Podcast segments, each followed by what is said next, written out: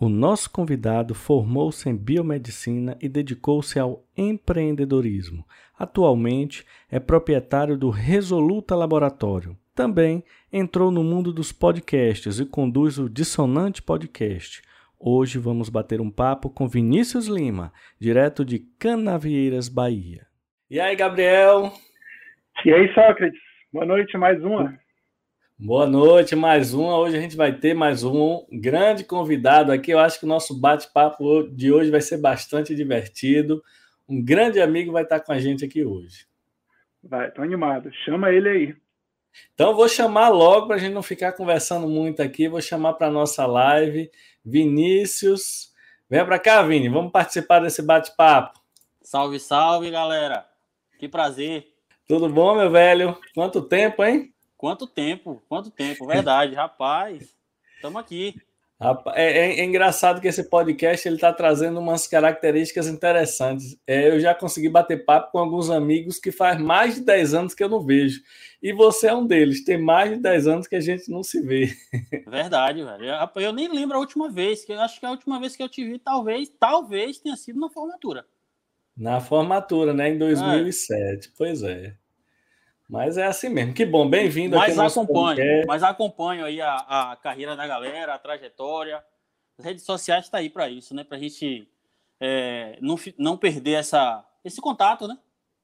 Isso que eu ia dizer, porque, embora eu não, não conheça você pessoalmente, Vini, te acompanho aí no podcast, te acompanho no, no Instagram, então isso é bem legal, né? Facilita, aproxima um pouco um do outro, a, enfim, facilita a, o reconhecimento, né? Enfim, muito legal. Prazer que você aceitou aí estar com a gente hoje, velho, conversando.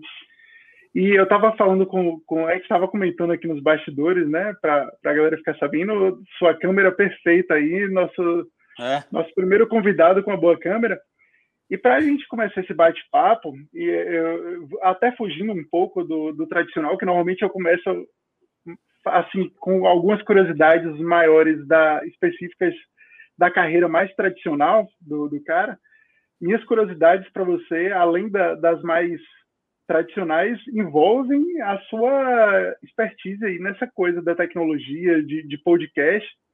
E você aí com o Dissonante Podcast, conte aí para a gente como foi, primeiro, tipo, como o podcast, a vida de podcast veio parar na sua cabeça, porque com a gente é, a gente já falou isso algumas outras vezes, mas basicamente Sócrates teve a ideia e eu já tinha muito de leve em relação aos podcasts de áudio tradicionais, mas ele implantou isso aí e hoje eu sou viciado em podcast. Assisto mais podcast no dia a dia do que do que televisão ou do que qualquer outra coisa. E o seu já está incluso aí na, na dinâmica. Massa. E pois é, e aí você começou já super bem fazendo, é, assim, com imagem legal. Mais com, ou menos. Cortes legais. Não, assim, óbvio que. Altíssimo que, nível. É, mas alto nível de, de corte, de, de tá imagem, tá sincronização de som. Como, qual foi a sua inspiração para começar? Assim, você já sempre gostou de podcast? Como é que foi isso? Então, cara, deixa eu começar do começo. Seguinte, velho, é, é, vou ser sincero, antes da pandemia, eu não, eu não tinha, não era um conteúdo que eu consumia podcast. Eu, assim, consumo, eu, eu sempre tive vontade de ter uma presença é, um pouco mais marcante no, no, na internet, no digital. Por outro lado, eu não sou muito cara das redes sociais, entendeu? Eu não sou muito de. Eu não, sou, eu não tenho muita frequência nas redes sociais é, Facebook, Instagram, Twitter. Eu nem tenho Twitter. É, Instagram até tenho e tal, mas é, não posto com tanta frequência como, como a, a, maioria das pessoas que querem ter essa, essa presença no, no, no virtual, no, na internet. E aí eu, mas então eu não sabia onde me, me encaixar. Na, na pandemia, acabei ficando é, em casa é, praticamente o tempo todo saía para trabalhar, mercado e só. É, fiquei 2000, o, ano, o ano 2020 quase todo aqui em Canavieiras, porque assim, para a galera que não, não, me conhece, não, não, não sabe a história, eu não sou daqui de Canavieiras, eu sou de Jequié. Eu vim para Canavieiras há, há, há, uns 10 anos atrás, mas eu não tenho família aqui, e minha esposa também não tem família aqui. Então, todo feriado, final de semana, é, quando ela está de férias, a gente escapa para Jiquié, para ver a galera da família, ou para alguma, para algum, para alguma cidade maior, porque Canavieiras é, é uma cidade assim litorânea, é uma cidade pequena, cerca de 35 mil habitantes aqui em Canavieiras. Nossa, então, eu não sabia que era tão pouco, né? É pequeno, é, é pequeno. É, então, assim, apesar de ser uma cidade assim, maravilhosa, amo morar aqui, é, falta algumas. É, muitas coisas que a gente precisa acaba faltando, tipo, é, especialidade médica, a gente não acha, só acha as principais, é, as, até mesmo compras e tal, a gente precisa, às vezes, em Itabuna, em Ilhéus e tal, ou, ou quando dá tempo em Jiquié. Então, assim, pelo menos uma vez no mês, a gente tenta dar uma escapada, ou para ver a família, ou, ou para fazer algumas coisas que a gente não, não encontra aqui. É, então, o que, é que acontece? Eu, eu, eu, eu não. Voltando né, a parte do, do, do, digital, eu não tinha muito. Eu não, não sou muito o cara do, do, do das redes sociais e tal. E, e, e, essa vontade de, de, de, ter uma presença no digital e tal, na pandemia eu acabei começando a consumir podcasts, entendeu? Seja só de áudio ou áudio e vídeo ali no YouTube e tal. E aí eu falei, esse, esse, assistindo vários, vários, vários, vários.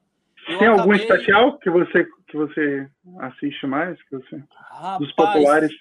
É, então, eu, eu um, um, recentemente o que eu mais tenho mais tenho assistido é um podcast que chama Inteligência Limitada de Rogério Vilela. Ah, eu conheço, legal. É, tá massa o cenário dele, né?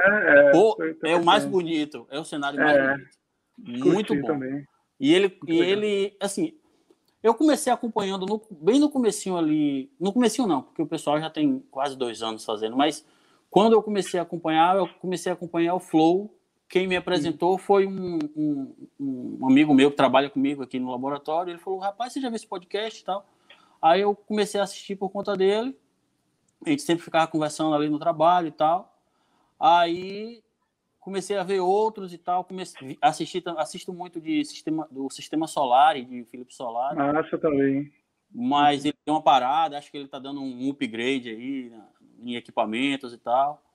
É, inteligência limitada e vejo algum. Vejo um Nerdcast no, no, no Spotify. Legal. Tem um podcast de Milena, professora Milena, que é já voltado é. para a área, que eu, eu, escuto às vezes no, no, no Spotify também. Então, sim. É professora Milena Cabral, não é isso? Milena Cabral, exatamente. Nossa grande amiga, né? Legal. Rapaz, Milena foi minha colega na, na UESC um semestre, eu acho. Um ou dois, eu acho. Uma coisa assim. É. Depois ela. Eu não sabia que ela tinha um podcast.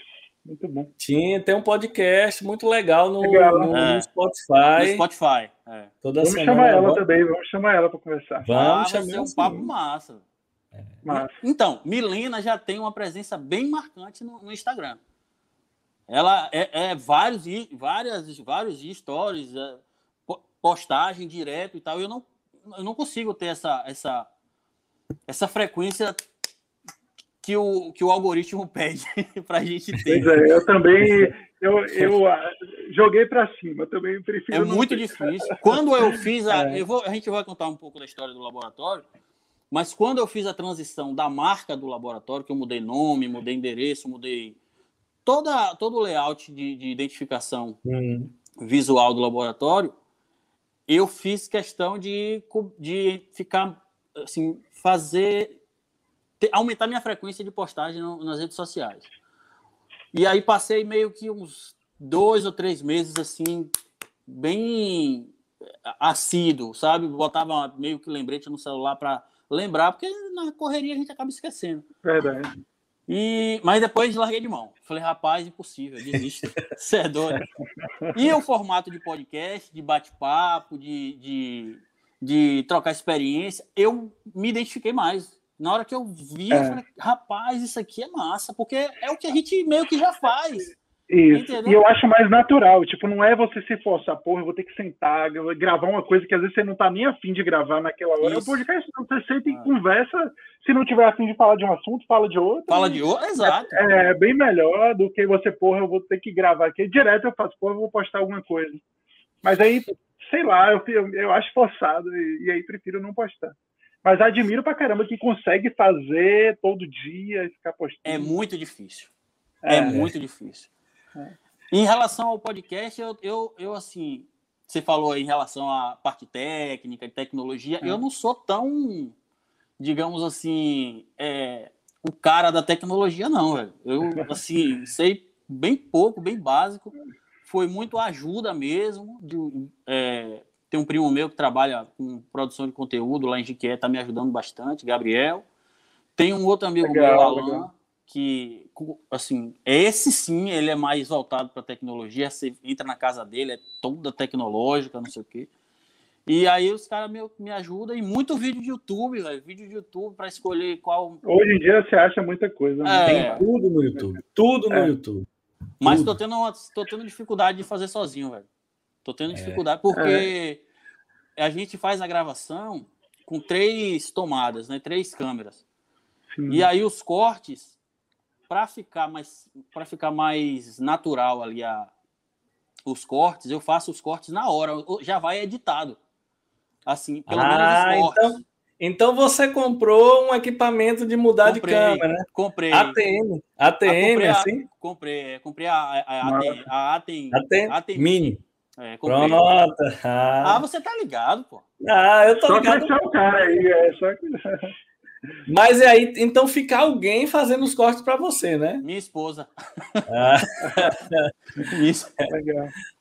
Sua cúmplice. É, exatamente. É. Aí melhora bastante, porque aí Pô, já demais, vai cortada né? inteira, né? Porque se você for gravar três pistas diferentes, de câmera e de áudio, para cortar depois no programa, fica é. muito complicado. Sincronizar tudo, é. é. Qual aparelho? É o que? ATM, é? Atem, Atem Mini. É da é. Black Magic. Black e vem cá, e aí você liga as câmeras nele? É, o microfone eu, nele? Isso, aí as, as câmeras. As câmeras. Saem... Ele entra como se fosse uma webcam. Tudo isso. vai para ele. Tudo vai para ele, ele via HDMI HDMI, ele joga HDMI hum. USB pro, pro computador. E os, computador.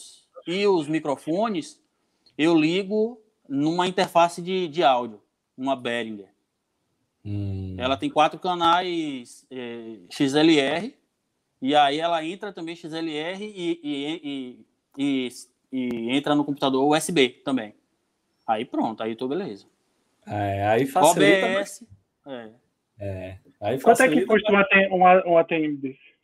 Rapaz, eu comprei numa promoção, velho. É, foi ali é, na época do Black Friday. É, nessa faixa. É nessa. Mas no eu comprei. Eu, é, velho, tá, tá, tá, nisso aí, porque oscila bastante. É, vem subindo, né? O dólar vem subindo demais aí, velho.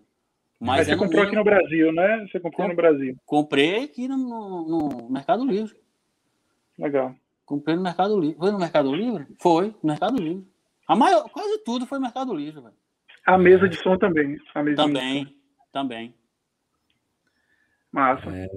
Aí tô começando, eu fiz, eu, eu gravei três, três episódios, né, com, com, os amigos e tal, e já tem uma galera marcada, só que essa semana aí a gente teve, um, mudou os planos aqui, minha esposa, ela, ela, essa semana, a empresa que ela trabalha colocou ela para trabalhar em home office, né, e aí eu tive que desmontar tudo, porque a gente. É, a gente, eu vi no seu Instagram, você Pois é, velho. Tá, a, gente, a gente usa o meu escritório ali.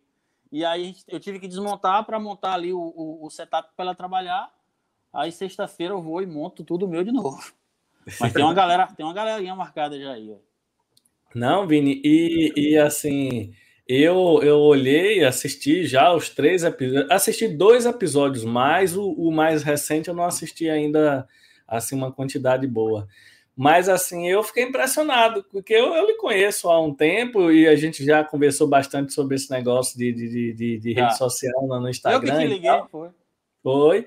E aí, de uma hora para outra, Vinícius joga um dissonante podcast com uma qualidade muito boa na verdade, você, você sabe muito bem, isso não, não é nem, nem chega a ser um elogio, que você botou um podcast com uma qualidade profissional, né? Câmeras profissionais, é, é, é, é mudança de câmera, áudio, o layout também é muito bom, assim, o, o, a, o visual, o audiovisual também é muito bom.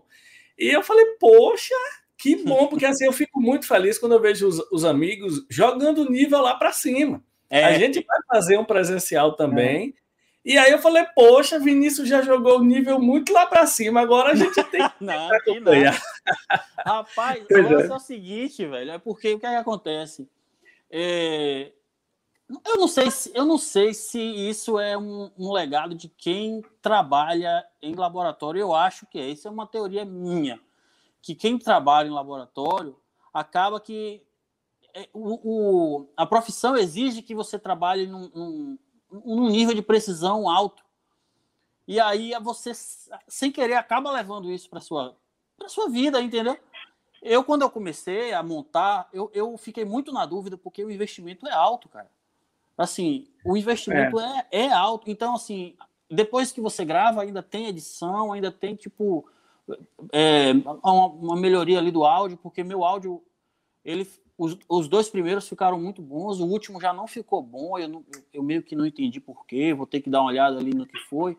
Já estou trocando os microfones. Se eu não me engano, se eu não me engano, eu, nós, nós estamos usando o mesmo microfone que, que vocês, que é esse BM800. Parece.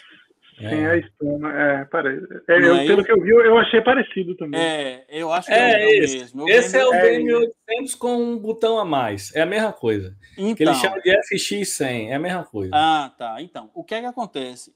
É, eu vou trocar, cara, de microfone. Não é que ele é ruim, ele é muito bom. Mas eu não tenho tratamento acústico aqui na minha, no, no, no, no onde eu gravo. Entendeu? Então, assim, acontece de eu estar gravando e passar um caminhão, sabe? E aí faz, passa uma moto, passa um, um carro com paredão, sabe? E aí. E ele capta, né? Ele capta muito, cara. Ele capta, é. pelo que eu tô vendo, vocês estão num ambientezinho fechado aí e tal, então tá é. controlado. Entendeu? Eu não tenho esse. O horário também, né? Esse horário tá mais de boa. Pois é. Já se acalmaram. Essa é uma. Essa também é uma é uma limitação do podcast é, ao vivo. É, porque a gente, a gente aqui fazendo remoto, a gente tem como marcar o dia que fica bom e tal. É. é. Ao vivo você fica muito dependente do, da agenda do convidado via até aqui. Então, é. é, é tem, eu estou tendo essa, essa limitaçãozinha aí. Mas, assim, a vontade de, de continuar tá grande, de melhorar. E você está pensando em comprar uns microfones condensadores assim? Eu já vi alguns podcasts que usam lapela, e outros que usam aquele shotgun e tal. Ele vai comprar tá... o Shurley, o Shurley dos caras do filme. A vontade era comprar o Shurley. Não, mas não mas vou é, ó, é, cada um. Cada um, exatamente. Cada um. A vontade era essa, mas não, eu vou comprar. Eu, na verdade, já comprei é, dois arcanos. É, ele é um. Ele é um. Ele, é, ele não é condensador, cara. Ele é dinâmico. Dinâmico cardioide. Porque ele capta um, um, um espaço menor. Entendeu? Eu já, vi, assim. eu já vi algumas pessoas falando desse tipo de microfone, muito bom. É, tem um da Boia também, que o pessoal fala muito bem. Ele não é nessa pegada aqui de podcast, mas ele é tipo uhum. tipo um shotgun, só que pequenininho. Menor, o pessoal é. fala muito, muito bem dele, assim, porque ele realmente não pega para fora, pega. Isso. Ele é bem direcional. Ah, né? é, é, essas coisas que a gente tem que ir aprendendo, né, velho? E, e quebrando a cabeça. É normal, eu acho que é, é normal, mas assim, tô, tô na pegada de, de continuar. E eu fiz questão, quer dizer, fiz questão não, mas foi uma decisão fazer algo é, não voltado para apenas para a profissão. Muito provavelmente, logo em breve, vai ter uma galera da profissão. Mas é, foi uma, uma opção fazer algo assim mais abrangente, abrangente. sabe? e quando a galera assim. daí, quando a galera de Canavieiras começar a assistir em peso o seu podcast, né? Até pelo fato de, de, tal pessoa é conhecida, tal pessoa é conhecida, né? eu acho que isso vai se tornar um programa de entretenimento da cidade muito legal, porque é uma cidade muito pequena. Você está fazendo no nível muito alto, né? Tipo assim, a qualidade realmente é muito boa.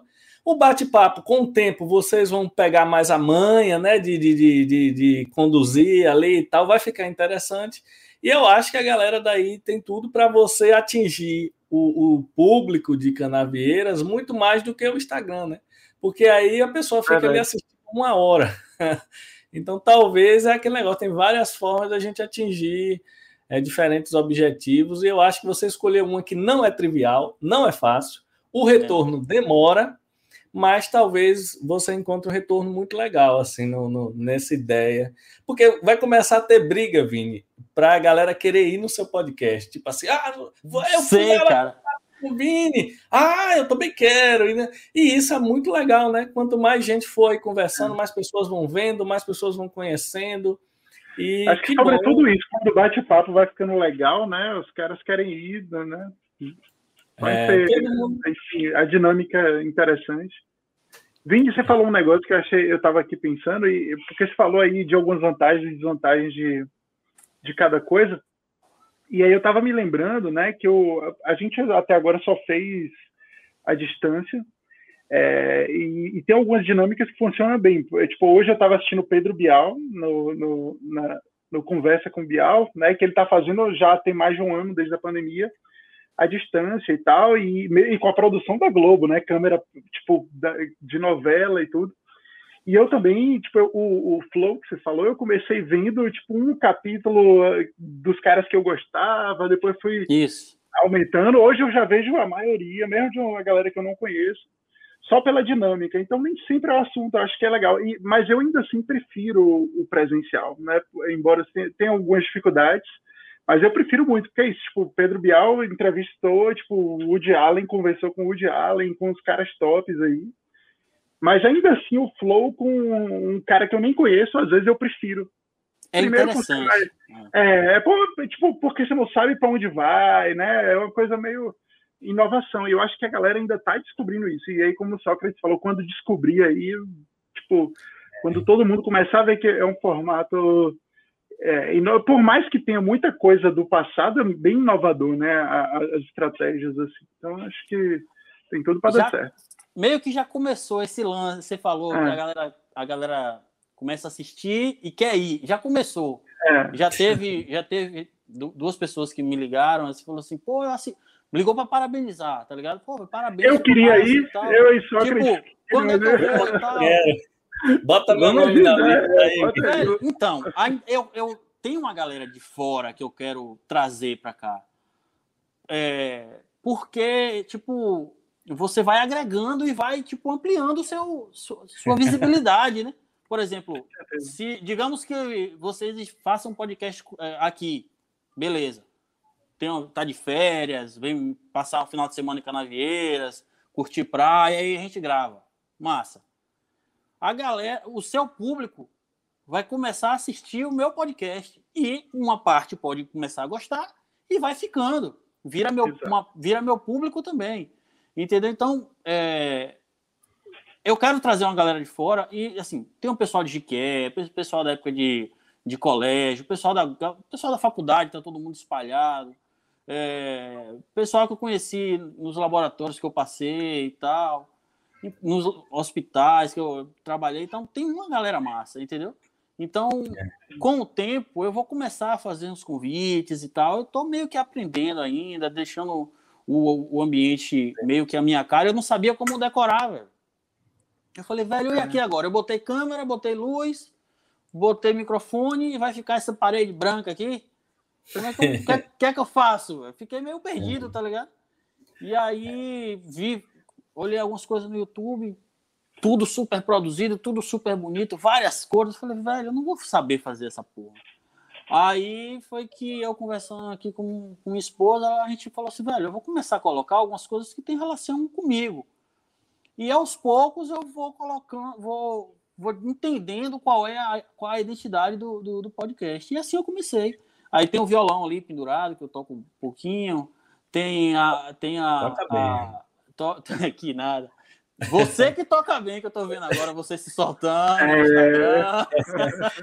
É, é tô fazendo uma gracinha para divertir a galera no Instagram.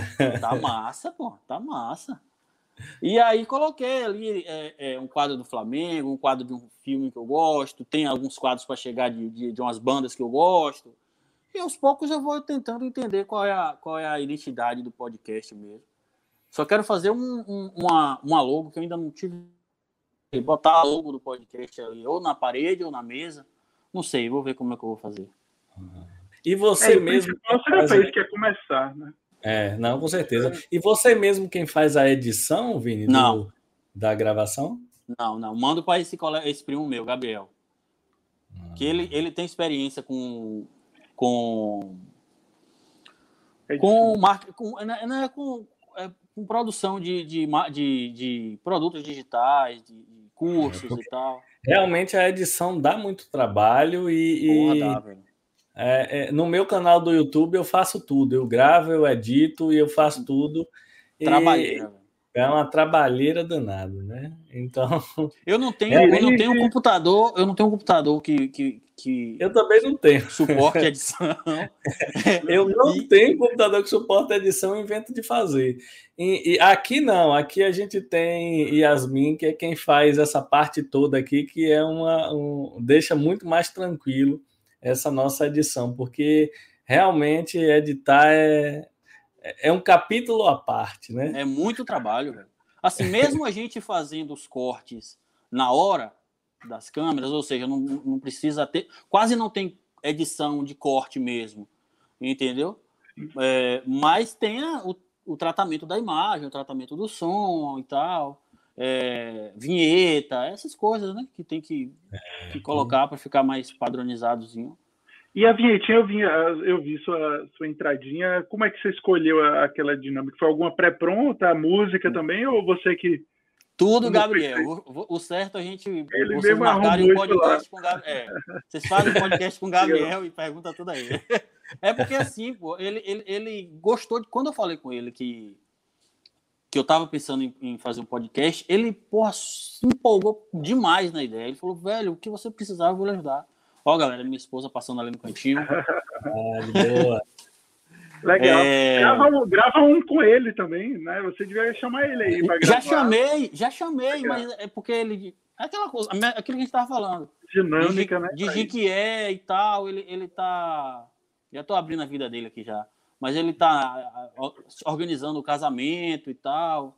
Então uhum. ainda não, não, não, casou uma data que ele, que ele, que ele pôde vir, mas ele, ele vai vir. Ele vai ah, vir. legal. Não, mas, mas, ele muito... que faz tudo, velho. Ele faz, ele, eu só, assim, essa parte de, de edição, de vinheta, de, ele faz tudo. Ele, ele, ele me preparou umas duas ou três, me mandou, falou, velho, escolhe aí. Aí eu, as três eu achei massa, escolhi aquela. É, e, e, o, que, o que a gente não conseguiu ainda fazer foi a questão dos cortes. Que eu acho isso importante. que eu perguntar, isso que eu perguntar, se você ia lançar Porque vocês cortes, têm, né? Vocês têm os cortes. A gente está lançando os cortes. É, é você que faz, Sócrates? Não, não é tudo aí, Yasmin. Você é aí, quem manda na gente, não, é, é, quem manda a gente, a gente aí é Yasmin. Entendi. Ela que faz tudo. Porque... Diretora, produtora, editora, é, divulgadora, faz tudo. Entendi, entendi. É difícil. Inclusive, né? a gente vai colocar aqui na descrição desse nosso vídeo e dos cortes também os links dos, do Dissonante é, Podcast para a galera assistir. E, e, a gente começou esse bate-papo falando aqui justamente de podcast, porque a gente sabe que várias pessoas vão querer fazer, né?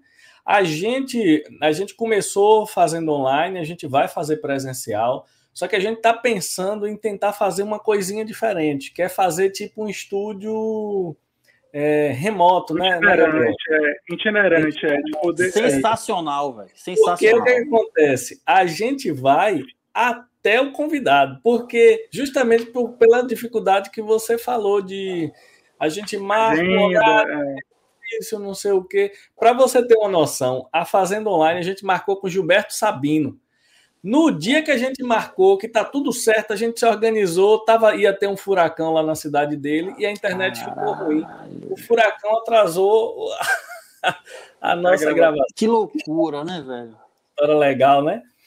E aí a gente está pensando aqui em Salvador fazer itinerante, porque um dia que a gente quiser. Ah, é, é, Canavieiras, Gabriel, uma cidade lindíssima, muito é, legal. Eu já fui lá no casamento Não de um amigo, e eu fazia meu projeto de iniciação científico nas fazendas de cultivo de camarão. Ah, era lá esse negócio Aqui do camarão. tem muita fazenda de camarão. Eu não sabia, não, só Fazenda de camarão. É, eu ia, pegava o, o, o, carro da UESC e a gente ia no domingo pegar os camarões aí nas fazendas de camarão. Qual que é a sabia, distância de Salvador? Qual é a distância de Salvador? Ah, ah Salvador sei, é longe. É longe. É, né? é uns 150 quilômetros de Ilhéus, não é? Não, é, não mais ou menos? de Ilhéus não. De Ilhéus é 110. De Ilhéus é 110. É, longe. É. Eu acho que é 150 é. de Itabuna, eu de acho. Itabuna. É. é. Então, como eu estava falando, é muito legal. Assim, a cidadezinha que vale, a, quem tiver por aí é. por, por Ilhéus, vale a pena ir conhecer. Tem uma praia, uma orlazinha organizada. Tinha umas barraquinhas de praia muito legal, perto Tem. de uns hotéis e tal. Um amigo meu casou lá e a gente foi. É, eu estou falando porque, assim, com o nosso estudo itinerante, onde a gente quiser. Ah, vamos em São Paulo, Gabriel, vamos. Numa ida em São Paulo, a gente grava 10 podcasts com todo mundo que tiver é lá. Isso. Tem um, tem um podcast americano assim, cara. O, ca... ele, o cara organizou todas as. Um trailer. Um trailer. Você já viu já? Eu já vi, já. Sensacional. O cara roda os Estados Unidos. Cada dia ele para em um lugar e grava com alguém. E aí ele grava com todo mundo, músico, artista, é, morador de rua. Ele grava com todo mundo. Fica massa. Agora legal, sim, legal. é uma disposição. Tipo, eu. É, o mais próximo que hoje eu posso fazer é tipo fazer uma viagem para Salvador com cinco pessoas, cinco marcados, por exemplo. Hum. Gravo todos cinco e venho. Mesmo assim, não, não sei, é, é, é, meio complicado, não é fácil, porque é levar os equipamentos, muito equipamento, né, levar é. tudo, né? A gente vai tentar. Mas a ideia é sensacional. É, a gente vai tentar aqui fazer de uma forma meio pocket. Sim. Tentar ver, tipo assim, gravando o, a, o plano fechado com celular, o plano aberto com uma câmera só e um Isso. plano fechado com celular, para fazer com que a gente consiga ir até o convidado. Sei lá, tipo, a gente tá numa cidade, ah, vamos marcar com o Vinícius. Vinícius, você tá onde? Ah, tô aqui no meu laboratório. A gente vai pro seu laboratório, monta tudo rapidinho e, e grava lá. Vamos tentar. Dá para né? fazer, dá para fazer. Uma, é, uma coisa que o Vini falou, só acredito que eu acho que é legal para a gente começar a pensar também, é, é meio que algumas características para a gente botar no cenário, ainda que, não, que vá ser itinerante. Não sei se é. dava para a gente jogar um fundo, né? Alguma parada assim. Velho, aí é criatividade, velho. Porque é, assim. É. é, é não, é uma coisa... como vai ser itinerante, nem sempre vai ter um lugar que a gente possa pendurar alguma coisa, né? Então, talvez. Vamos fazendo e, e, e, aprendendo, né? É. O importante é fazer. Isso aí eu tenho Agora certeza. sim, o, o, o, é claro que é muito importante essa questão de cenário. Eu me preocupei com isso, iluminação. É, é importante. Qualidade é importante em, em, tudo se falando. Como você falou, é, a câmera tá legal, tá uma, tá uma nitidez boa e tal. É ótimo. Mas para o podcast, o coração mesmo, a essência, a, é, é, além do conteúdo, claro, então o papo tem que ser legal, tem que ser interessante, é o áudio, né, velho? Tipo, a maior preocupação, primeiro, tem que ser com áudio. É. Aí, em relação a, a tipo, um, um cenário, um, um, banner, alguma coisa assim, aí aos poucos é, é como e, vai é, se encaixando. Digital ainda me incomoda um pouco, porque não fica um áudio muito legal, assim. É, fica um áudio, dá para ir, mas não é igual o áudio captado com a placa de cap, com uma, uma interface bonitinha para ela chegar toda limpa. Fazendo assim é, online, assim, fazendo virtual, não consegue um áudio muito bom de jeito nenhum. Sempre é, não fica perfeito. Né? Fica um áudio é. meio chiado e tal, assim. Mas enfim, aquilo que você falou, a gente tem que fazer para ir aprendendo. E isso que isso. a gente está falando aqui serve também, já que nós somos professores, nós três somos biomédicos, né?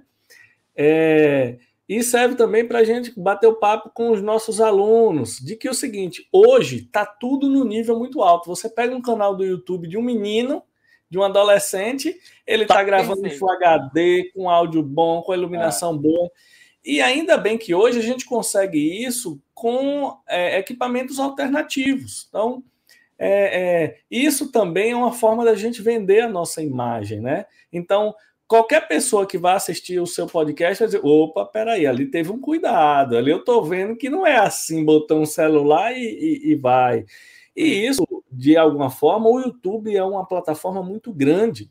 Vocês não têm noção da, da, da potência é. que é isso. É. E eu já tenho um pouquinho de experiência no YouTube, porque eu já tenho meu canal, o Descomplica Mais há um tempo. E é o seguinte: você vai gravando, a visualização vai ficando baixa. E aí você vai, aí tem hora você fala, poxa, rapaz, dá um trabalho danado, pouca gente. Será vendo. que vale a pena isso? Será que uma... vale a é. pena? Não sei o quê. De uma hora para outra, um vídeo que você não achava, estoura. Pô! E aí é que o a roda gira baseada nesse que estoura primeiro. Então, isso é uma coisa extremamente interessante. É, é, você eu, não eu sabe qual é o, vídeo que vai gostar, que a galera vai, que o YouTube vai resolver ele divulgar, você não sabe. É. E aí você tem que postar, porque uma hora um vai. É, Isso constância, né, qualidade. Agora você, você tocou num ponto aí que, eu, que você falou em relação a, a, a, mostrar aos. Já que vocês são professores, eu não sou. Mas vocês que são professores, ah, mostrar aos nossos alunos que o nível de qualidade hoje está alto em todos os aspectos e tal. Velho, até hoje, talvez no futuro ainda mais, mas hoje em dia as empresas já olham para a presença digital do, do, dos, pré, dos, possíveis contratados. Entendeu? Você participar de uma seleção, é, a, a, sua presença de, no digital, na, nas redes sociais, vai, muito provavelmente vai ser avaliada também. Se você vai tiver ser. uma, se você tiver uma, é, for, for um cara mais desenrolado, falar com boa dicção, é, ter um, um, domínio ali sobre, sobre um domínio básico que seja, sobre transmissão, sobre live e tal. Nesse ponto você vai você vai estar na frente. E é claro, nos outros aspectos técnicos, você tem que é a obrigação estar na frente. Né? Mas é um ponto a mais para e isso está me fazendo aprender muito, velho. Tá, eu não sabia, eu não sabia quase nada. Na verdade, eu, eu achava que dava muito menos trabalho. Dá muito trabalho. Todo mundo acha. É, dá muito Todo trabalho. mundo acha que dá muito menos trabalho. Quando você pega para fazer, você vê que, não, que é um trabalheira danado. Na, é tanto que é por isso que muita gente vive disso, né? É. Por quê? Porque realmente dá muito trabalho. É um trabalho, exatamente. É um trabalho. É. A gente que faz assim, que a gente começou há pouco tempo no podcast, tanto a gente quanto você. É, a gente começou há muito pouco tempo também, eu acho que tem um pouco mais de dois meses e tal, sendo que o mês de janeiro a gente ainda ficou é. meio sem, sem botar vídeo. É, a gente está começando e, e, a gente está aprendendo e ainda o retorno ainda é né, muito pouco e tal, mas é, é, é isso que você falou. A, o aprendizado é gigante. Esse sistema que a gente está usando aqui agora para fazer virtual com você eu aprendi, eu já utilizo ele para fazer cursos e tal.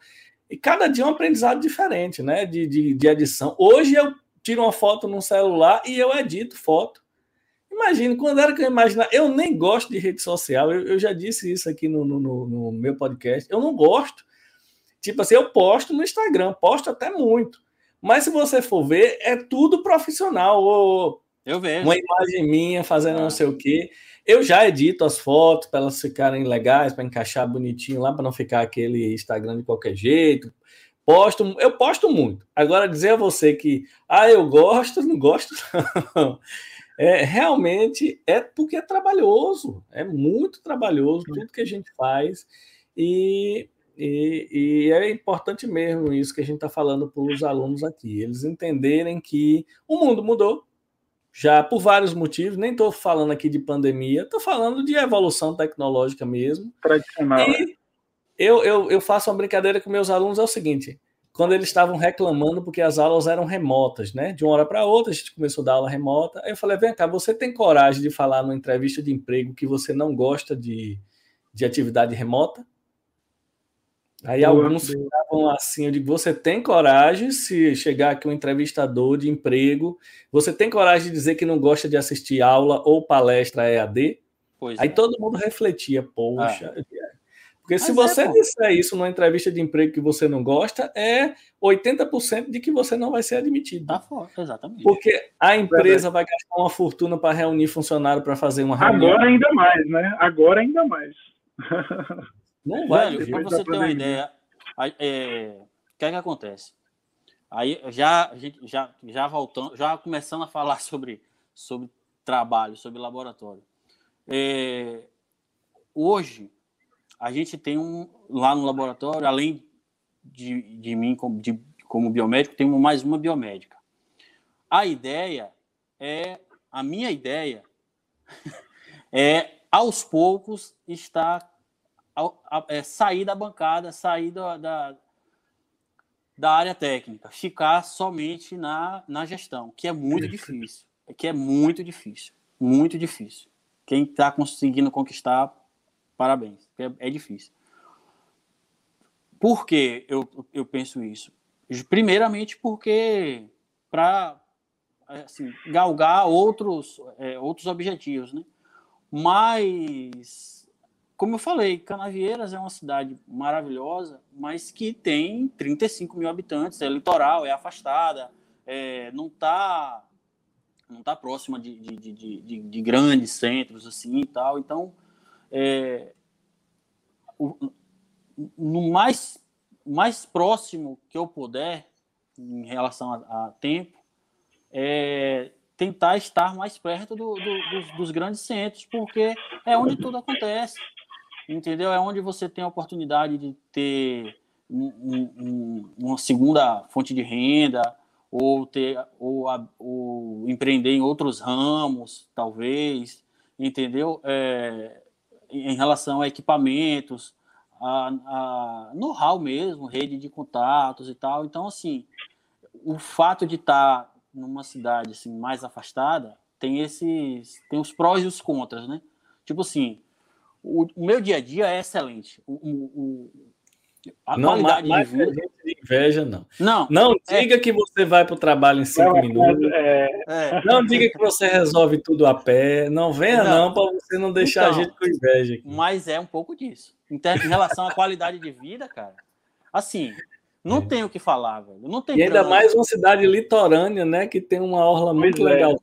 Pois é, pô. É maravilha, pô. Entendeu? O, o, o dia a dia é assim passa numa boa, sabe? É muito tranquilo. Isso dá até um pouco de, se o cara não, não tiver cuidado, dá um pouco até de, de acalmada no cara, assim, de o cara perde um pouco a ambição. Tranquilidade. É, entendeu? Graças a Deus eu sou um cara inquieto, entendeu?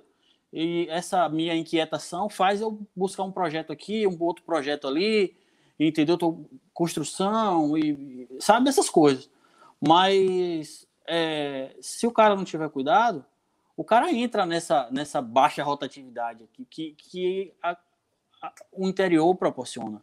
Entendeu? Tipo, aqui tem muita zona rural, aqui tem praia, não, não tem trânsito, não tem estacionamento, não tem poluição, não tem. Sabe? Então, assim, em termos de dia a dia, maravilha.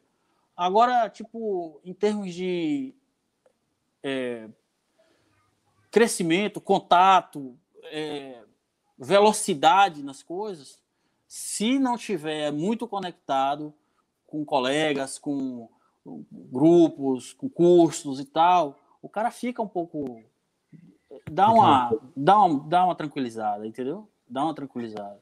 E aproveitando, Vini, que você já puxou esse assunto aí de laboratório, né? Eu até eu queria que você contasse também para a gente aqui rapidinho como foi a sua história no início. Eu, eu vou adiantar aqui só para poder é, Gabriel ficar atento. Contextualizar, é, Gabriel.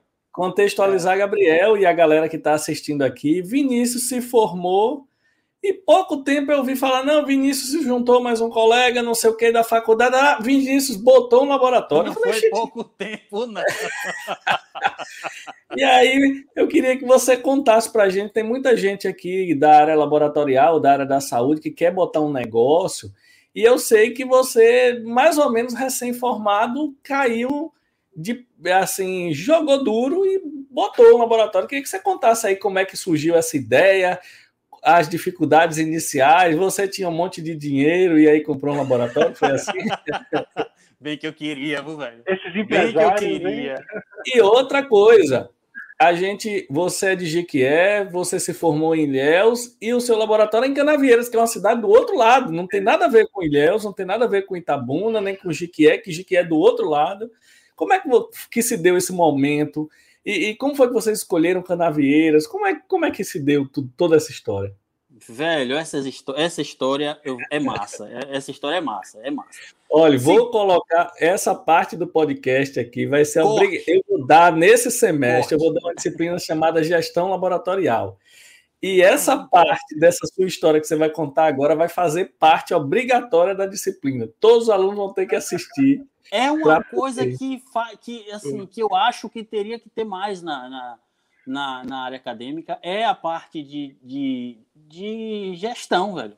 Eu acho que falta muito para quase todos os profissionais de saúde. Para quase todos, eu, se não todos. É essa parte de gestão. Claro que, tipo, eu, eu, só tive uma disciplina que eu, se eu não me engano, era optativa. É igual a minha.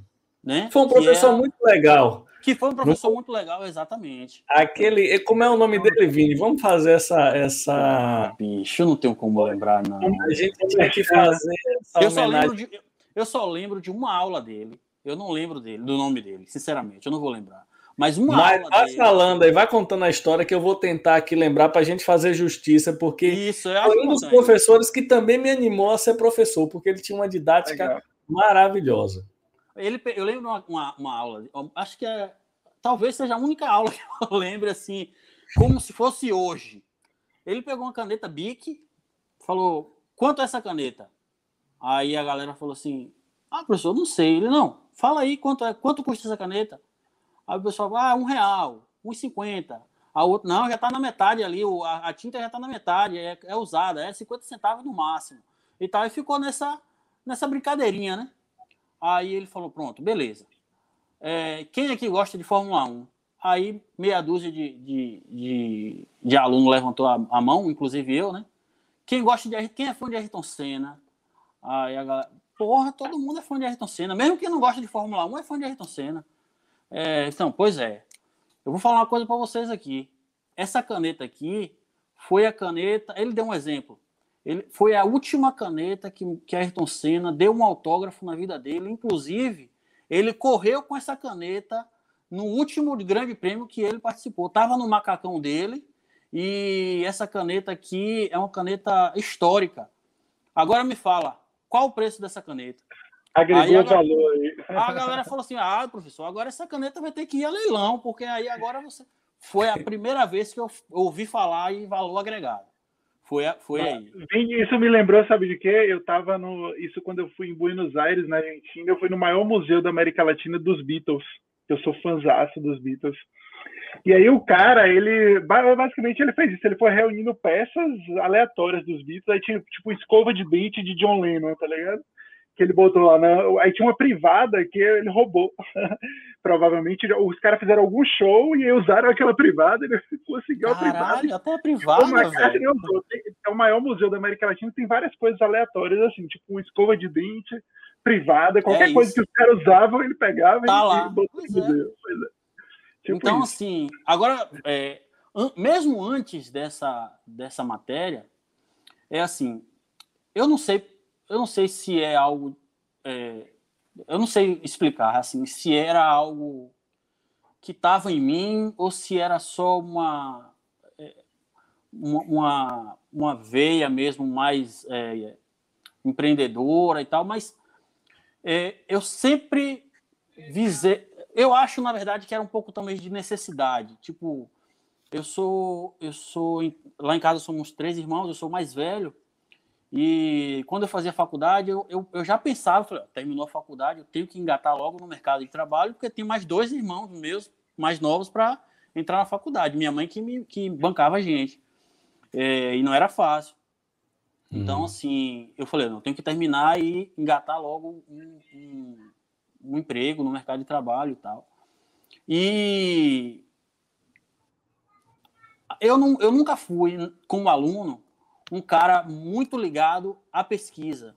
Eu lembro que a galera da minha sala, na sala de Sócrates também, é, porra, 80% ou mais era uma, uma procura enorme da, das, das bolsas de iniciação científica para entrar num projeto, para se engatar em alguma, em, algum, em alguma pesquisa e conseguir bolsa. E muitos não conseguiam e mesmo assim fazia, fazia ali no, no, no voluntariado. É, e eu, eu, eu, não, eu não, não, aquilo não me fascinava. Claro, não estou falando, não é ah, que não achava importante. É muito, ciência é importantíssima e, e a gente está vendo isso agora, né, velho? Tipo, é, mas eu não me via pesquisador. Tipo, eu, eu não eu não me enxergava pesquisador. Já meu irmão, ele é pesquisador, é físico, fez mestrado, está fazendo doutorado. Então, assim, não era uma não era uma coisa que me fascinava. Então, tipo, mas ao mesmo tempo eu ficava naquela, não, tenho que estar no mercado de trabalho e tal. Então, eu, eu lembro muito dos, dos congressos que eu, que eu participava como aluno, é, depois que terminava ali as palestras, as mesas redondas e tal, tinha os estandes, né, dos, dos patrocinadores, né? E eu visitava os estandes, eu ficava, tipo, eu ficava como aluno perguntando o preço dos, das coisas, quanto é esse microscópio, dos equipamentos, sabe? Quanto é essa centrífuga, e aí ficava fazendo cálculo, quanto eu preciso e tal. Na época do meu estágio, eu estagiei no LID, em Tabuna, inclusive, porra, mas acho que talvez tenha sido a minha primeira sorte como analista clínico, foi fazer o estágio no LID. Porque, o que, é que acontece? Cara, eu, eu tenho muita história disso aí, a gente vai ser cinco horas de podcast. Mas, assim, é, só, só essa contando essa história rapidinho da época do estágio. Eu lembro que da minha sala tinha mais ou menos sete pessoas que eu queria fazer estágio em análises clínicas e queria estagiar no LAP. Um, acho que uma, um dos maiores da região, o maior de Itabuna e tal. É, e o LAP abriu seis vagas para estagiário. Ou seja, um ia ficar de fora. E eu lembro que eu lembro claramente da galera indo lá no, no LAP, tipo, meio que tentando ver se podia colocar mais um, digamos assim. Eu era um desses, inclusive. Hum. É, e aí o pessoal falou assim: olha, é, eu, a gente só tem disponível seis vagas, mas a gente não vai fazer seleção de vaga de estagiário e tal. Eu acho melhor, mais prudente, vocês se organizarem entre vocês e ver quem vai ficar. Beleza. Nesse mesmo dia, eu encontrei Felipe, colega biomédico também, é, que hoje está trabalhando no, no, no, grupo Álvaro, falo com ele quase todo dia. É, e ele ah, que legal. Depois eu quero o contato para a gente chamar ele para participar aqui no Pô, nosso ia ser massa. Ia ser tem muita o Álvaro é um dos laboratórios maiores do Brasil, né? O, o grupo DASA talvez seja o maior da América Latina. Velho. É, o DASA é o maior de todos ah. mesmo. O Álvaro é do DASA, não é, é isso? É do DASA, é. Oh, e aí, Felipe estava terminando o estágio dele no LID, aí ele falou: Ó, oh, Vinícius, eu estou terminando, você contratado, é, vai abrir uma vaga, vai para o LID. Eu falei: não tem ninguém que procurou o LID. Eu falei: rapaz, não. Aí, eu, nesse mesmo dia, eu fui lá, conversei e comecei a estagiar no LID. E foi ótimo, porque, assim, naquela época, algum, alguns, algumas técnicas ainda eram muito manuais. Então, eu, eu comecei logo a colocar a mão na massa ali e tal. E, e no LAP, por, na época ser um laboratório que já estava um pouco à frente em relação à automação, é, os estagiários na época não é, assistiam mais é, do que colocavam a mão na massa propriamente dita, assim, sabe? Então eu, eu, eu, eu me senti, eu saí do lead assim muito pronto. E além disso, tinha o doutor Neto lá, que, era o, que é o dono do lead até, é, até hoje, que é pô, baita é, gestor, empresário, entendeu? Porque o LAP são vários sócios, cinco ou seis ou sete, não sei. São vários sócios. O doutor Neto é, é, é, apenas ele. Então, ele que fazia a gestão. Ele tinha, claro que ele tinha um, ele tinha um grupo de, de, de um setor de administração, tinha um, administradores e tal. Mas a gente via muito a presença dele ali como gestor. Então, eu, eu tenho ele hoje, até hoje, como inspiração. É, e, e a partir daí, só aumentou minha vontade de ter um laboratório. E, mas só que, pô, não tinha, não tinha um real. Deixa eu só pontuar isso aqui que você falou, porque é uma coisa que eu digo, redigo, tridigo, tetradigo. O estágio final do estudante de saúde é a parte da faculdade mais importante, é, tanto de visibilidade, quanto de aprendizado, quanto de abrir a cabeça, quanto de é, network. Veja aí, você foi lá fazer um estágio, caiu num laboratório pequeno comparado aos outros que, que poderia fazer e que Na foi excelente. Hoje tá, porque você tá teve contato direto com o dono, com a gestão, com não sei o quê, e aí já a, formiguinha já começou a lhe morder, é. dizendo, eu quero o meu laboratório. E é possível, né? Você só precisa ver o jeito de fazer. Exato. Eu lembro muito, velho. Eu lembro muito assim. Eu estagiava, eu estagiava no LID e, e Léo, que foi meu sócio aqui, eu vou, eu vou chegar lá, foi estagiava no LAP. Era um de frente para o outro, só, tinha, só tem a ponte ali, né? Quem conhece Tabuna sabe. Uhum. E aí a gente saía junto, é, saía mais ou menos no mesmo horário ali do, do, do, final, da, final de tarde ali do, do estágio. E a gente se encontrava, é, ia tomar uma, né? Claro, de lei, para conversar e trocar experiências. E aí, você aprendeu o que hoje? Você está você tá em qual setor? Eu falei, ah, eu estou em tal setor, ah, eu aprendi isso e tal. A gente trocava experiência. Então, desde lá, nasceu essa semente de falar, oh, vamos, será que a gente coloca um laboratório junto e tal? Será que a gente. Não, a gente vai ser dono de um laboratório, a gente vai ser sócio, não sei o quê. Ainda bem na brincadeira mesmo ali, na, na, na resenha, como a gente fala. Mas tinha essa, essa vontade. Os dois é, gostavam muito de análises clínicas e a vontade de ter o próprio negócio. Mas a gente sabe que não é fácil, os equipamentos caros e tal, ponto, know-how e coisa e tal. E, e aí me formei. Eu tinha esperança na época de ser contratado pelo LID, porque Neto, é, Felipe tinha sido contratado. E, e a minha rotina, já como estagiário, eu lembro assim que minha carga horária terminou muito antes da data da formatura, tipo alguns meses antes. E aí é, eu, eu não precisava mais ir teoricamente. Mas aí o doutor Neto falou: não, fique aí, você tá, você já tem um, você já tem um espaço. Eu já, eu já tinha uma rotina no laboratório. Tinha coisas que era apenas eu que fazia. Entendeu? Eu fazia coleta domiciliar já, é, eu, é, a parte de hematologia, de uronálise, é, a bioquímica não, a bioquímica era automatizada, mas aquela parte de, de imunologia manual e tal, eu que fazia é, TAP, TTPA e tal. Então, assim, eu já, eu já tinha uma rotina. E aí eu tinha esperança de ser contratado. Quando foi nos últimos dias ali de próximo ao me formar, é, eu falei, pô, vou perguntar, né? Ninguém me fala nada, eu vou terminar no estágio. e aí, aí eu fui perguntar a ele, eu falei, ô, doutor Neto, e aí, você tá gostando da, do meu desempenho e tal? Ele, não, tô gostando e tal. É, eu falei, existe a possibilidade de eu ser efetivado, então, todo tímido e tal. E ele falou, ó, oh, Vinícius, infelizmente, eu lembro hoje as palavras dele, cara. Ele falou, ó, oh, Vinícius, infelizmente, a saúde financeira da empresa não permite eu contratar mais um profissional de nível superior. Nós já temos a doutora Renata, agora temos o doutor Felipe. É, e, coincidência ou não, o filho dele também já estava fazendo. É, farma, ele já, estava na faculdade de farmácia.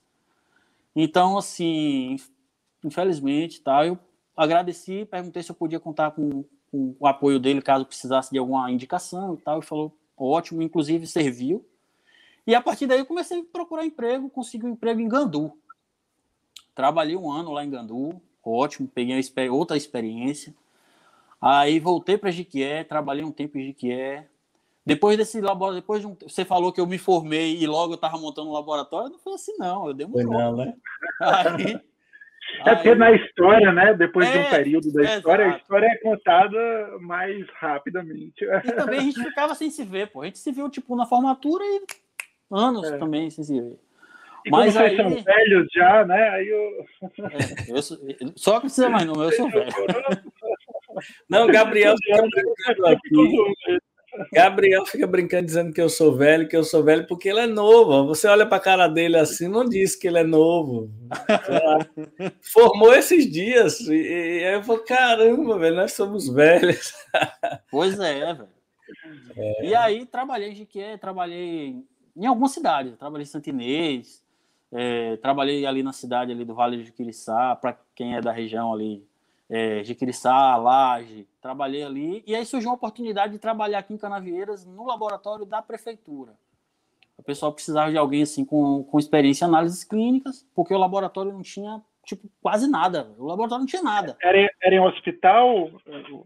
Não, não, era, é porque assim, aqui tem um centro de saúde, o hospital está dentro de um centro maior de saúde. Entendeu? Então, o, o, laboratório fica dentro do centro de saúde, mas atende também ao hospital. E atende ao ambulatório ali da, da do, do, município, né? Mas o laboratório, cara, assim, é, é, complicado até falar, mas não tinha equipamento, velho. Não tinha nada.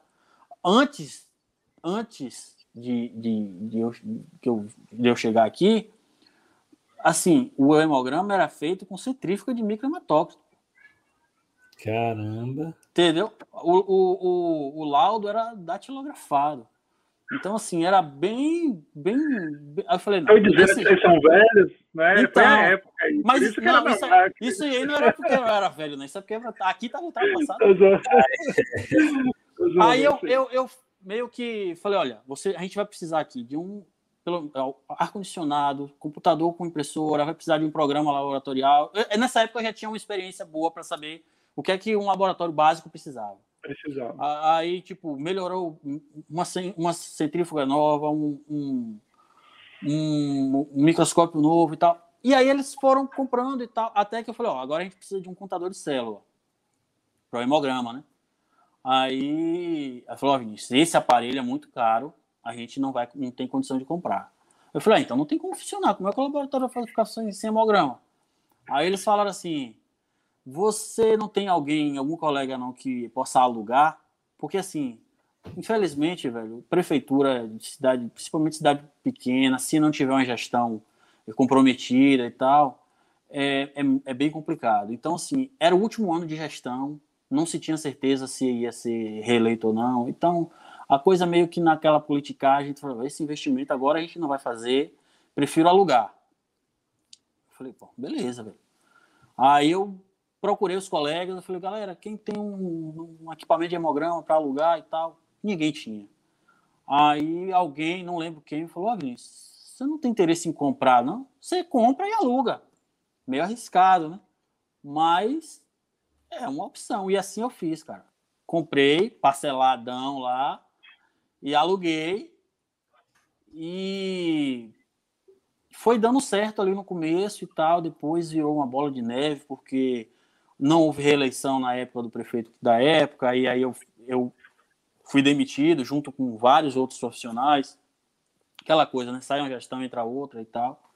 E, e eles ficavam eles tinham um, um, uma, quantia, uma, quantia, ainda me devendo que estava atrasado, é, e eu fiquei assim numa situação meio complicada mesmo, é, até financeira, tipo tive que entrar em cheque especial, foi, foi meio complicado nessa época aí foi meio complicado. Mas no final das contas eles eles me pagaram o que deviam, é, eu estava desempregado, mas eu tinha um contador de célula que nunca na minha mente eu imaginaria ter. Entendeu? Hum. É... Então, e aí eu visualizei na cidade, apesar de ser uma cidade pequena, que ainda tinha espaço para mais um laboratório aqui. Aqui, na época, só tinha um laboratório é, e tinha uma clínica que coletava, fazia coleta e mandava para Ilhéus. Eu falei, velho, eu já passei por cidades desse tamanho aqui, ou até menor, que tinha dois, três laboratórios e todos funcionando bem entender, claro, cada um com seu público, alguns com, com foco mais no, em atendimento ao SUS, outros com foco mais em atendimento ao, a, ao, ao cliente de, de, de, convênio, outros com foco mais no atendimento particular mesmo e tal, mas cada um buscou ali seu, seu, sua identidade, seu nicho e tá todo mundo bem. Eu falei, ah, aqui tem espaço. Eu falei, então, eu, eu achei que foi pela primeira vez achei uma cidade que tinha espaço para mais um laboratório, que é difícil, é, eu tinha um contador de célula e só, e experiência. E, e dinheiro não tinha mais. E aí eu comecei a começar a visualizar as possibilidades. Falei, bom, como é que eu poderia montar aqui? tinha que, teria que alugar uma casa, teria que abrir empresa, teria que reformar, é, comprar os outros equipamentos que precisa e tal. E foi nessa que eu tive, é, fiz o convite para Léo, é, que Léo na época estava morando em Léus e estava um pouco insatisfeito assim com o trabalho dele. Ele, ele não vinha assim, sendo muito muito reconhecido assim. Ele já um profissional de muita experiência, trabalhava no hospital e dava plantão e aquela correria que vocês sabem, Sócrates dá plantão aí sabe que, que é punk. E eu não estava se, se sentindo muito, muito reconhecido, estava já também pensando em, em ir para alguma mudar de, de, de áreas, né? Aí eu fiz o convite, ele veio aqui conhecer a cidade, conhecer o espaço, e ele falou: realmente, velho, cabe um laboratório aqui. Vamos, vamos, vamos amadurecer essa ideia. E aí a gente começou, a amadurecer. E assim, é... o, que é, o que é a experiência, o que é o, o know-how, né?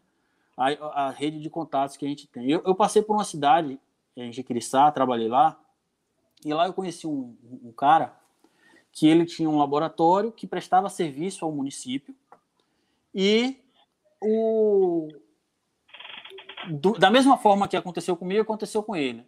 Quem ele apoiava ali para prefeito não se reelegeu, ele meio que parou de fornecer esse serviço laboratorial e não tinha interesse mais de trabalhar com isso, ia, trabalhar, ia morar em outra cidade e tal, e ele queria vender os equipamentos. Ele queria, ele tinha, um, ele tinha os equipamentos de um laboratório básico. É, e aí ele, mas ele não queria vender assim os equipamentos isoladamente, tipo só o micros, vende um microscópio aqui, vende a centrífuga ali, sabe? Ele queria vender tudo junto para ele tentar recuperar tudo que ele gastou quando ele investiu. Isso ele estava tendo dificuldade de achar. Resultado, eu entrei em contato com ele, a gente começou a negociar e tal. Ele tinha tudo o que eu precisava. Ele tinha tudo. A única coisa que ele não tinha de um laboratório básico, assim, pequeno, pra, de entrada, que, digamos, a única coisa que ele não tinha era o contador de célula, que eu já tinha. Eu entendeu? Então, assim, pô, encaixou. Até o valor que ele estava é, pedindo na época era um valor muito próximo do valor que eu tinha investido no contador. Entendeu? Então, o que ficava até Legal. mais o, que ficava, digamos assim, até mais fácil uma, uma proposta de sociedade, porque. Aí é, o sócio comprava, o valor ficava equiparado. 50... É equiparado, e o restante a gente tocava os dois juntos, que foi o que acabou acontecendo. Entendeu? Léo foi lá, gostou dos equipamentos. Foi uma viagem muito louca, velho. A gente, a gente pegou uma caminhonete emprestada de um, de um, de um parente dele, eu não lembro direito quem foi na época, uma, tipo assim, uma saveira, eu não lembro qual foi, tipo uma saveira, sabe? Foi lá, saiu de Itabuna, foi lá em Jiquiriçá, colocou esses equipamentos tudo na, na carroceria, os mais sensíveis, assim, digamos assim, eu coloquei no meu colo, coloquei assim, um microscópio no meu pé, coloquei o Bioplus no colo, sabe? A única coisa que a gente não trouxe de lá foi a geladeira, porque não tinha como, e geladeira é uma coisa que a gente compra em qualquer lugar. E ele vende lá também em qualquer vender poderia poderia vender lá também para qualquer lugar. Mas o resto velho tubo vidraria pipeta é, ponteira um computador com um programa um programa Labogo impressora é, que mais centrífuga estufa banho-maria é, tudo tinha tudo pô. e a gente botou tudo em cima dessa dessa saveiro e amarramos uma lona, que essa lona não ficava presa. Léo que sabe contar essa história. Essa lona não ficava presa, a gente não sabia amarrar a lona, pô. E aí a gente andava, tipo, 10 quilômetros assim, a lona começava a voar. E aí eu falei, velho, tira essa lona, que a gente não vai conseguir chegar, não. Aí tiramos essa lona, um medo de chover na estrada e começar a molhar tudo. loucura, velho, loucura. Aí chegamos em Tabuna já à noite.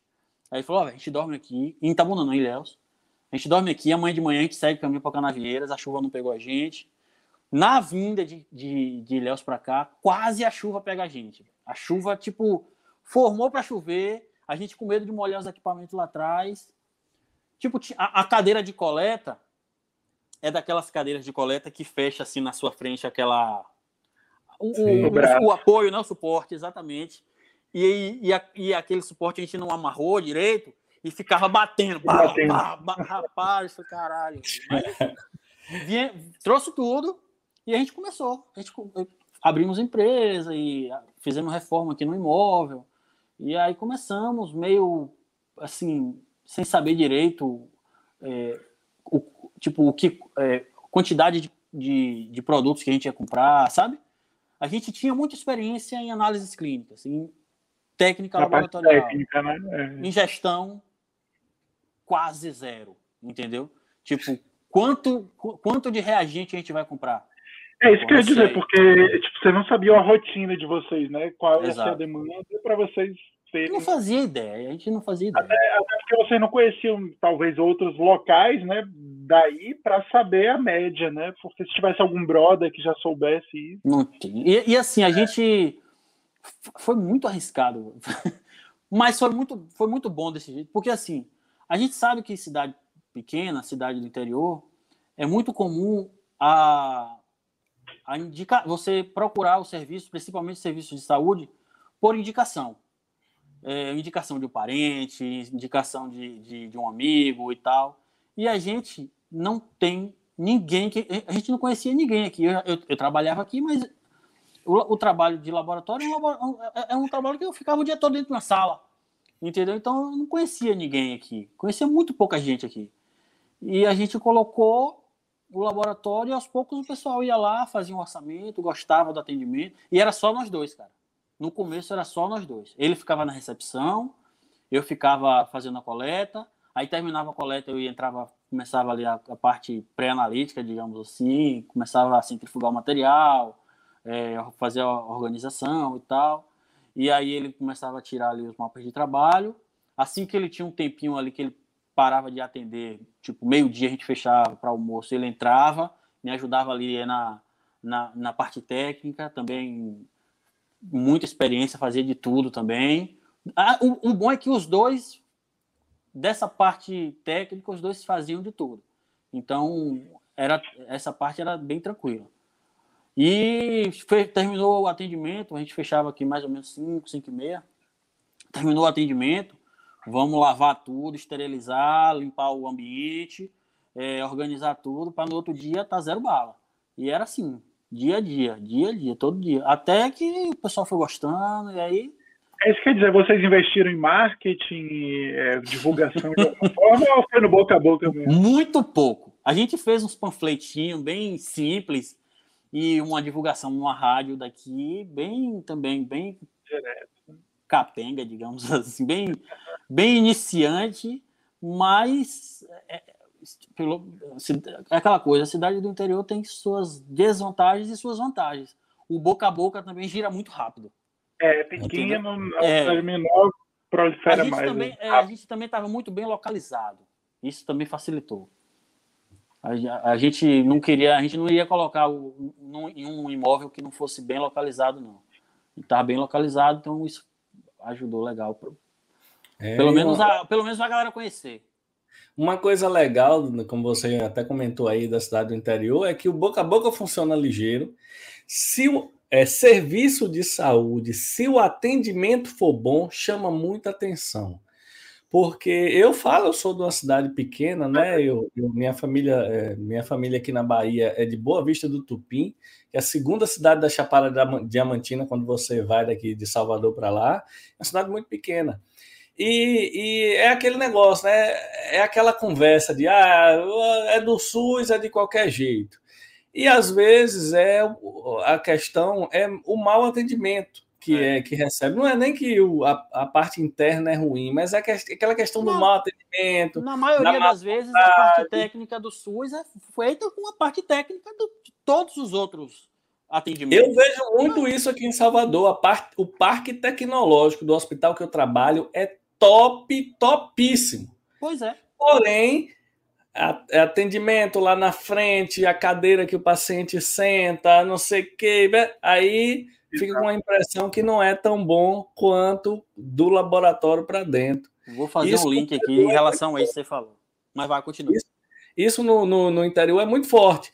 Então você botou um laboratório, vocês dois jovens, dois biomédicos, então o paciente ia tirar uma dúvida, já tirava com o doutor, porque geralmente no interior bota um posto de coleta com um coletador e acabou.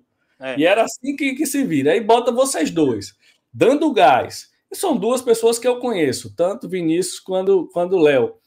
São duas pessoas assim agradáveis, atenciosos e também duas pessoas que estavam começando e são inteligentes o suficiente para saber que tem que ter um atendimento maravilhoso para poder receber a clientela. E Não, aí... interessante assim que, por exemplo, O, e aí, decola mesmo. De, não, então. É, o pessoal até hoje pergunta de Léo aqui, cara. E Léo já não tá com a gente aqui, já tem. Rapaz, mais de cinco anos, com certeza. Mais, quase mais de seis, eu acho. É, eu ele falei não... com ele. Ele tá em Aracaju agora. Ele tá em Aracaju. Recentemente. É, é, tá lá. Legal. Então, assim, a gente fazia questão de. Eu acho que isso talvez tenha sido um dos diferenciais. Além do atendimento cortês, aquele atendimento, bom dia, boa tarde, em que posso ajudá-lo. É, além desse, da, da, cortesia normal, digamos assim, a gente, principalmente ele que ficava na recepção, fazia questão de tirar as dúvidas de, dos pacientes de forma muito técnica. Isso transpassava é, para o paciente uma preocupação é, legítima. Por exemplo, vou dar um exemplo: recoleta, que é algo que acontece. É, Uma recoleta para confirmação, por exemplo. É, pra, só, faz... só, só, Vini, porque assim como o nosso podcast ele fala de vários assuntos, nem todo mundo Sim. é do laboratório. Recoleta quando o laboratório liga para o paciente e pede para coletar hum. mais um pouquinho de amostra dele. Exato. Muitas, muitas recoletas para confirmação, quando o paciente ouve que o laboratório. Não, o laboratório, o pessoal do laboratório está precisando de uma nova coleta para confirmar um resultado. Pô, o cara, na maioria das vezes, o cara entra em pânico. Pô, é. confirmar que resultado, deu o que aí, não sei o quê. Todo então, doente. assim, é, exatamente. Então, assim, a gente fazia questão de ser muito técnico em relação a essas nessas questões de esclarecimento. É, o pessoal também tinha muito preconceito, por exemplo, em relação a, aos exames terceirizados. Ah, esse exame é feito aonde? É, então, se você falasse em um lugar muito longe, a impressão que tinha é que, tipo, ah, não, esse exame não vai ser confiável. Lá, né? Isso, exatamente. Então a gente fazia questão de explicar como, como, é, a, como é a dinâmica de um laboratório. Que o, o, o laboratório de, os laboratórios de apoio, que é onde a gente faz as, os exames que são terceirizados, eles, faz, ele, eles fazem parte da dinâmica de um laboratório. Qualquer, qualquer ou a maioria da, do, dos laboratórios de porta precisam de um laboratório de apoio, porque você não vai fazer, não vai fazer exame genético aqui, por exemplo, entendeu? Então, aí eu, olha, esses exames terceirizados é, funcionam dessa forma, é assim, é assim. A logística de transporte é assim, é assim. É, o laboratório que a gente trabalha é um laboratório tal. É, se você se tiver, se você tiver é, mais curioso, entra no site do laboratório, procura ver direitinho como é, porque aí você, tipo assim, sendo direto, sendo mais claro, é, é, é, assim que você vai ganhar a credibilidade, principalmente, principalmente de, de pessoa, de, de, porque assim, as pessoas que não são da área de saúde não, não tem informação, não são obrigadas a ter esse, esse, essas informações, entendeu? Então você é. tem que esclarecer mesmo. Isso, isso não era para ser um diferencial, digamos assim, entendeu? É. Mas isso ajudou bastante a gente no começo. Vini, vem cá. E, e vem cá, o que, é que você acha para uma pessoa? Isso aí é mais assim, uma curiosidade, como tem muito estudante olhando e tal. Você quer montar um laboratório, eu estou entendendo. É, eu particularmente acho que não. Mas é isso. Se o cara quiser hoje, você primeiro, você acha que vale a pena? Acho. E, e, qual o cenário que ele deve procurar, exato, se é uma cidade maior, se é uma cidade menor, e quanto é que ele precisa de investimento para uma coisa básica. Relativo. Então, é, para uma média, assim, o que, que você acha? É, então, é, várias, várias, vários questionamentos, mas vamos lá. É, eu, em relação ao investimento, ao empreendimento, ao, ao empreender, eu acho que vale muito a pena, que assim é, é é, é, é gostoso empreender, sabe? É diferente. Claro que você. Existem perfis, né? Muitas vezes a pessoa tem ou não perfil de empreendedor, ou e isso a pessoa tem que é, saber se, se vai se sentir bem, se aquilo vai, vai fazer feliz. Mas mesmo quem não tenha, eu, eu não acredito, eu não acredito que eu tinha e, e tem muita, tenho muito a aprender ainda. Também eu estou aprendendo todo dia. É, então, assim, as técnicas se aprendem e tal, mas de valer a pena, vale. Agora, em relação à localidade, de, um, de buscar, aí, aí depende muito, assim, do, do quão comprometido você pode estar com aquilo, com aquele, com aquele, com aquele projeto, porque assim, é, eu tenho cer quase certeza que se eu tivesse numa cidade maior, em uma capital, não seria, eu não teria como abrir um laboratório naquela época, porque por questão de grana. A competição já é, já é, é muito forte nas cidades maiores. Ah, isso quer dizer que não tem espaço? Não, tem espaço. Mas você sabe que você vai competir com, com, com peixe grande. Eu dei muita sorte de encontrar uma cidade que, é, que tinha uma concorrência é, bem mínima, assim, pequena. Sim. Entendeu? E até na região mesmo, tem cidades aqui que, que, ainda, que ainda comportam. Claro que você, se você é, pensar em começar é, pequeno e galgando, né? É, melhorando aos poucos. Começar com rotina pequena, entendendo e tal. É, agora sim, se eu decidir abrir numa cidade maior, tipo, ah, eu queria abrir, eu quero abrir um laboratório, mas eu quero abrir, tipo, sei lá, em Feira de Santana ou em Tabuna. Aí você já tem que fazer uma pesquisa de, de, de de mercado bem mais minuciosa para saber se tem algum bairro ali que é mais carente, se determinados é, espaços ali é, no centro ou, ou, na borda, digamos assim, entre centro e, e grandes bairros. É, localização realmente é um, um ponto. É, essa é questão de, de, de, pesquisa de mercado tem que ser bem minuciosa para você é, entender é, onde, porque se você colocar no centro, você, claro, você vai ter uma visibilidade maior, mas você vai concorrer também com quem está ali há 20 anos, 30 anos. Verdade, verdade. Entendeu? Então, assim, é, é importante, é muito importante também, assim, você respeitar quem já está no mercado há muito tempo. O cara não está ali à toa, não. Entendeu?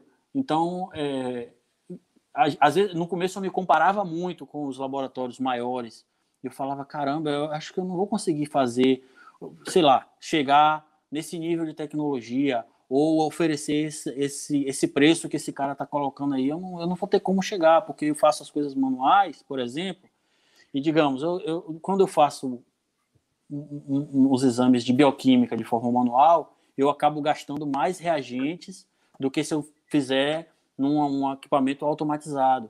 Mas um equipamento automatizado custa sei lá, 20 vezes o valor de um valor de um equipamento é, de, de, de, técnica manual. Então, assim, é, eu ficava nessa de, de me comparar demais. Depois eu, eu desencanei e falei, rapaz, o cara tá aí há mais de 20 anos, eu tô aqui começando agora. Que, que comparação o esdrúxulo tá sendo essa? Eu tenho que me comparar comigo mesmo. Há um ano atrás, dois anos atrás, eu estava de uma forma a que hoje eu já estou com um microscópio diferente, eu já estou com um programa diferente eu já estou com, com, a, com um rol de, de, de, clientes maior, mais, mais profissionais da área que confiam no meu, no meu trabalho, já me indicam é, para os seus pacientes, para os seus amigos, para os seus familiares. Então, eu tenho que me comparar comigo mesmo, claro, mirando, mirando quem está tendo sucesso, mas esse ficar sempre se comparando com os grandes é, é, é complicado mesmo. É complicado. Agora, em valores é muito relativo, Gabriel. Só rapidão. Entendi. Valores é muito relativo porque depende da sua demanda, depende de quanto você tem para gastar. Uhum. e assim, tem, você pode comprar tudo novo, mas você pode comprar usado, você pode comprar uma parte nova, outra parte usado você pode fazer comodato. Muitas, aqui, muitas Sim, empresas é trabalham. Eu compro um reagente, né? E eles dão. Isso. Um... Eles, eles fornecem o equipamento durante um ano. Se você tiver um, um valor mínimo de compra, por exemplo, e aí você consegue muito algumas, algumas opções de, de equipamento comodato e tal. Então, é, é fazer um estudo de mercado mesmo, fazer um projeto, velho É, um, é projetar ô, ô, com cuidado. O que é que você acha? Porque assim, não sei se é, é a realidade do interior, provavelmente não é. Sim. O que é que você acha do, aqui na capital? O que é que acontece? Muito laboratório pequeno não faz mais nada. É o futuro, eu acho. Terceiriza tudo, mas tudo que eu estou falando é tudo. Tem laboratório aqui que é, terceiriza. É, não, né? Só, só faz a coleta e manda. Só faz a coleta, porque tem laboratório aqui que terceiriza uranálise e terceiriza até o hemograma. A bioquímica eu nem falo, bioquímica e imunologia eu nem falo. Mas tem laboratório aqui em Salvador, os pequenos, terceirizam tudo, inclusive a uranálise, que eu não sei como é que eles. É isso, é, é, é isso. Né? Mas é e aí, você, com sua visão de, de gestor, vamos supor que você agora resolveu vir para Salvador, olhando com seus olhos de gestor. E aí? fazer os exames aqui em Salvador. Não estou falando aí que aí você praticamente não tem concorrência, estou falando aqui. E aí, fazer os exames, terceirizar completo. Um laboratório que terceiriza tudo é um laboratório? Ou é um não, custo de coleta? É que tá. Então, é complicado. Tipo, é, a gente é, a saúde caminha muito com a tecnologia, entendeu, velho? E, inclusive, a gente. Um, um exemplo é, é, é essa corrida da vacina que a gente a gente teve agora. Mas, assim, brigar com a tecnologia, brigar não é o termo, mas, assim, é, ir, ir de, de, frente, bater de, tentar bater de frente com tecnologia é muito difícil, por questões de custo mesmo. Velho. Então, assim, é, é um caminho que muitos laboratórios estão estão tomando, mas é um caminho é, perigoso, escorregadio. Porque, assim, tem muito. A gente que está ali na rotina, tem muita coisa que a terceirização meio que perde a estabilidade. Essa, essa, essa diminuição aí da estabilidade, a gente tem que ter muito cuidado, por exemplo, Sócrates, com a distância com que a gente pode colocar nossos postos de coleta. Se eu, eu, a gente está querendo ampliar, agora. É, e por isso que a gente acabou mudando de sede. A gente saiu da, do, do nossa, da nossa sede que era alugada e tal, essa que eu falei que eu comecei com o Léo, e inauguramos há, há seis meses, há oito meses, a gente inaugurou, a, em junho do ano passado, a gente inaugurou a nossa sede nova, que é um prédio próprio, que a gente já construiu com, com esse formato de laboratório, não foi nada adaptado. Então, que assim, que está aparecendo agora aqui a, a, as fotos da sua sede nova, que eu sei que é muito bonita. Tá bonita. Por tá fora, bonita. por dentro. Tá bonita. Na edição a gente vai colocar aqui umas duas fotos para a galera que ficou curioso poder ver. É, porque assim, a gente já queria expandir para cidades vizinhas, postos de coleta. Hum. Mas eu falei, se eu, se eu aumentar a minha demanda aqui a mais do que eu tô, eu vou precisar de mais espaço e mais profissional. Então eu precisei precisei correr atrás disso primeiro, profissional, é, espaço e profissional, e, e, e, até mesmo estrutura, porque a gente tinha, a gente estava num, num, imóvel que a, a rede elétrica era uma rede elétrica antiga, a rede hidráulica era uma rede hidráulica antiga e tal, era tudo meio adaptado e tal, e a gente agora conseguiu fazer tudo do zero. Então você já faz nos padrões que você, que você precisa. E aí depois, agora, com esse primeiro passo é, dado, a intenção é, é, expandir. Que tem algumas cidades aqui da região, Una, Santa Luzia a gente já coleta, é, Camacan, é, Pau Brasil, por aí vai. Tem algumas cidades aqui da, da, da região que tem como a gente é, começar a marcar território ali. E a gente tem que tomar cuidado com a distância, porque, por exemplo, é, Santa Luzia e Una são as duas mais próximas, a gente tem como coletar e trazer de forma que não perca a estabilidade. Camacan, eu já, tô, eu já, eu já acredito que é melhor é, é, eu, eu colocar equipamentos lá, sabe? Hum. Porque a, o transporte pode. Posso correr o risco de perder a estabilidade. Entendeu? Já aconteceu, por exemplo, eu vou dar um exemplo que me aconteceu, tipo, semana passada, cara. Semana passada. É, um caso que não é muito comum de acontecer, mas de uma de uma, de uma coleta feita em Santa Luzia, que, de um hemograma, que eu falei, olha, Lúcia, esse paciente, eu, eu fiz, eu, ela, eles mandaram um hemograma, normal, é, e a contagem de plaqueta estava baixa. Quando a gente, a contagem no, no, no, equipamento, né? Quando a gente vai na lâmina, a gente percebe ali os, é, os agregados, né? E eu falei, bom, eu vou precisar de uma nova coleta, porque a gente já, suspeita de uma, de uma, uma homogeneização mal feita, é, alguma, a gente começa a suspeitar ali da, da, da, da fase pré-analítica ali, né? Da, da, principalmente da coleta. Aí eu falo, recoleta, homogeneiza direitinho, é, coleta um tubo a mais no citrato e manda. Tá, e assim foi feito. Mesmo assim, continuou com os agregados. E aí eu falei, e, e aí se tratava mesmo de uma de uma pseudotrombocitopenia. Eu falei, ó, oh, Lúcia, é possível trazer esse paciente para coletar aqui? Ela é, porque a, a, minha, essa parceira aqui, que, essa, essa, esse ponto de, de, coleta nosso é dentro de uma clínica lá. E a dona da clínica, ela mora aqui em Canavieiras. Então, ela acabou trazendo o paciente e a gente coletou aqui.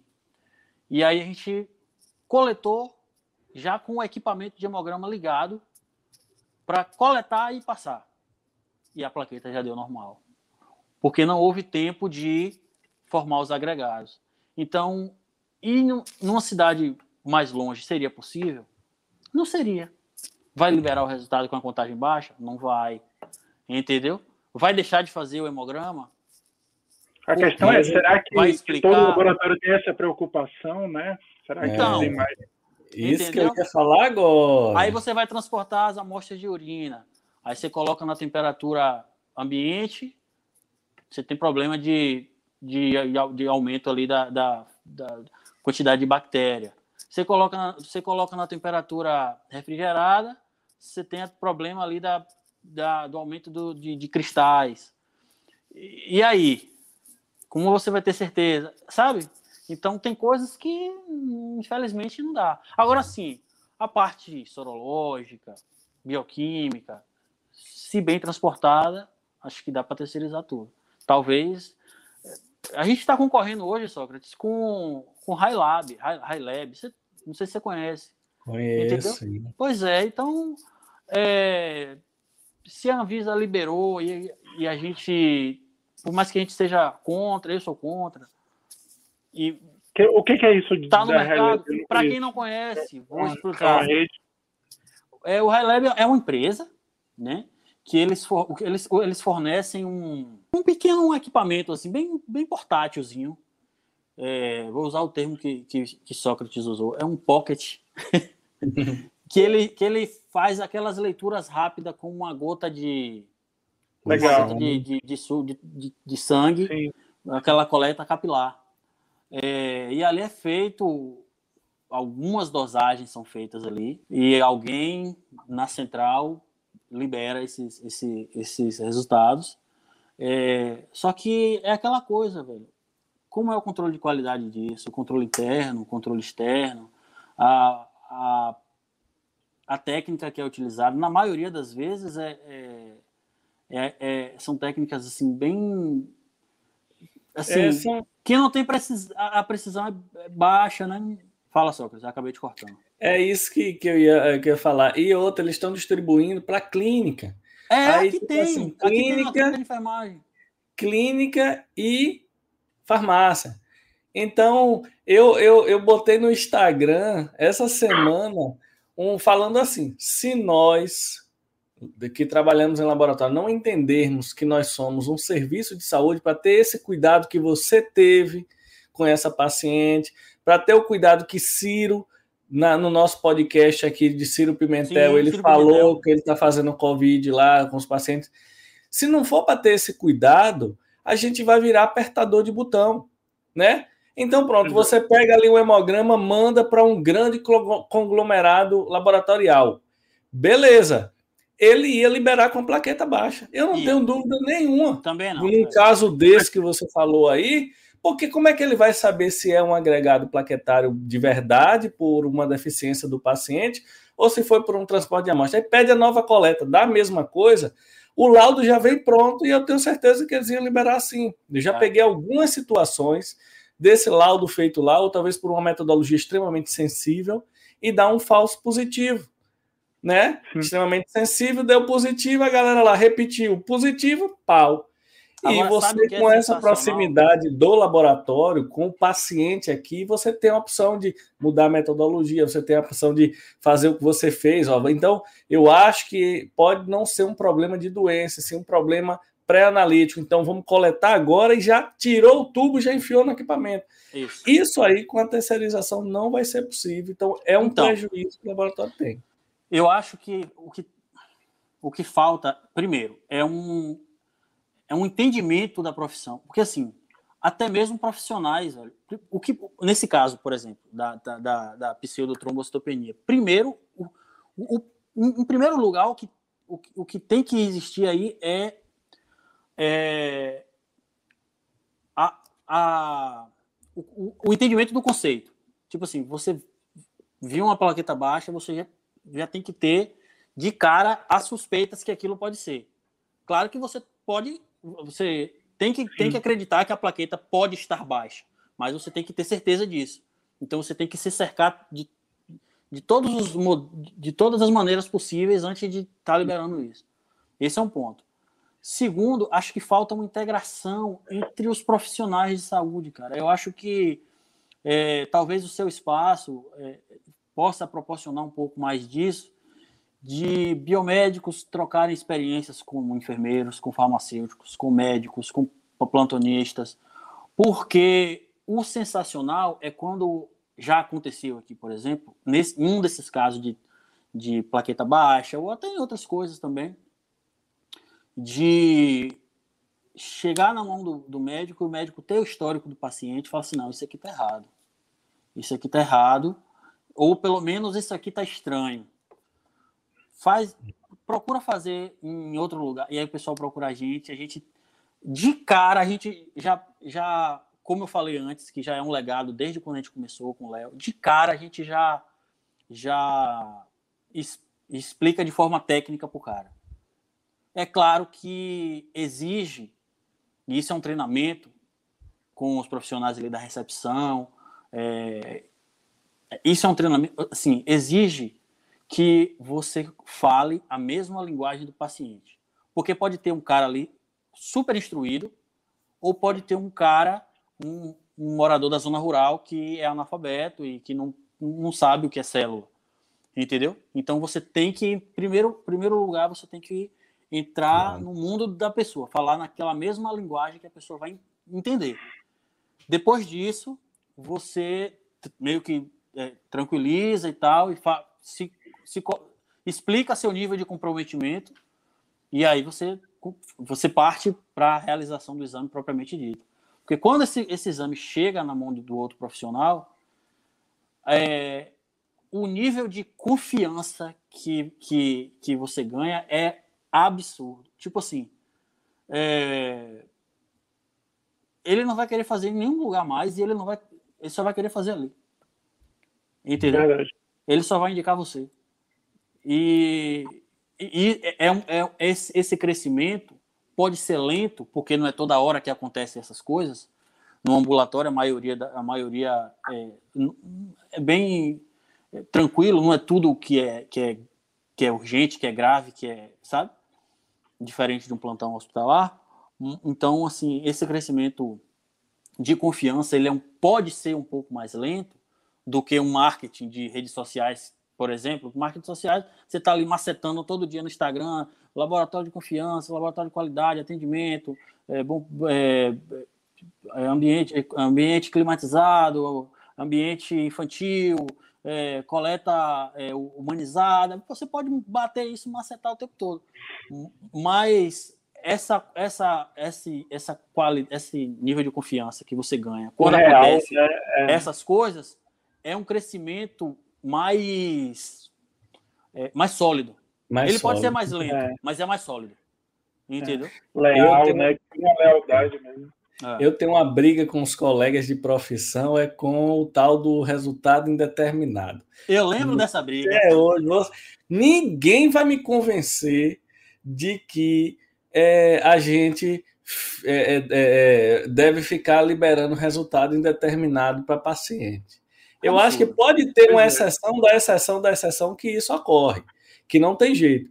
Mas na grande maioria dos casos que eu já vi, para mim é falta de comprometimento do laboratório, porque assim, me diga aí, eu quero ter, eu estou lidando aqui, estou falando aqui, batendo um papo com dois biomédicos. O que é que significa que o meu resultado é indeterminado? Pois é. Eu vou fazer o que com isso? Pois é.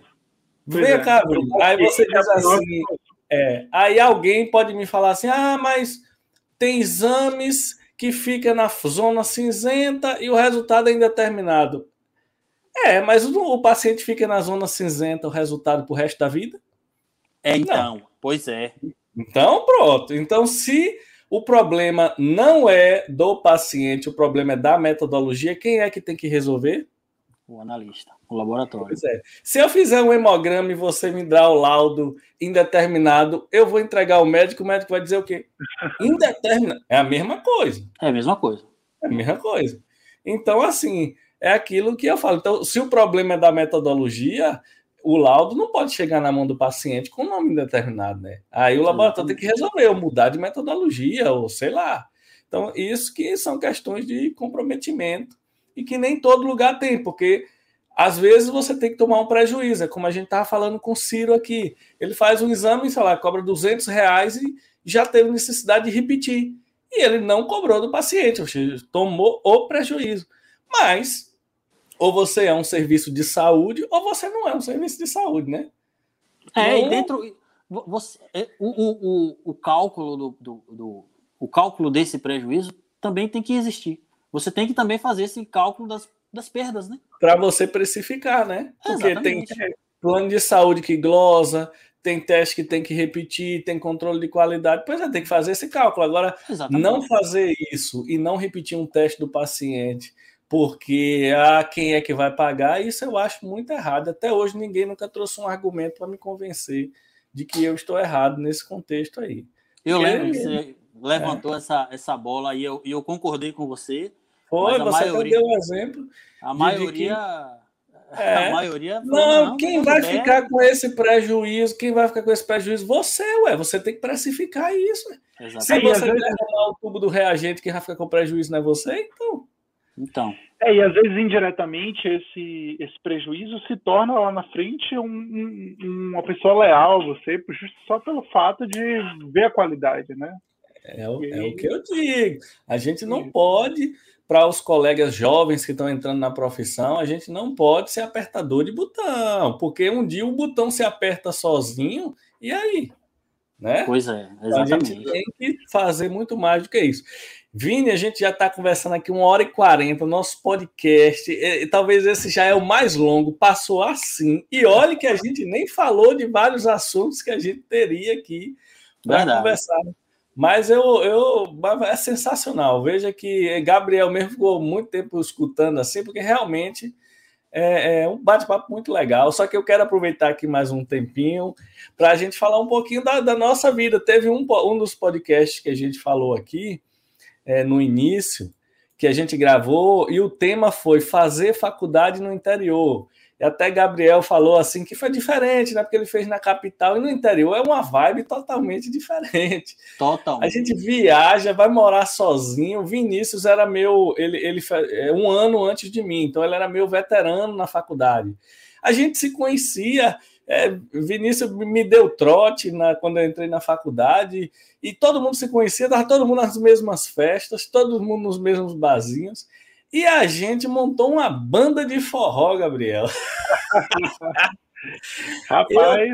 Eu, tocando um teclado, Vinícius. Era massa, era massa a nossa banda. Foi numa época. Nossos ensaios era show. E surgiu aquelas bandinhas de forró, tipo Estaca Zero, Fala Mansa, Pé de Serra.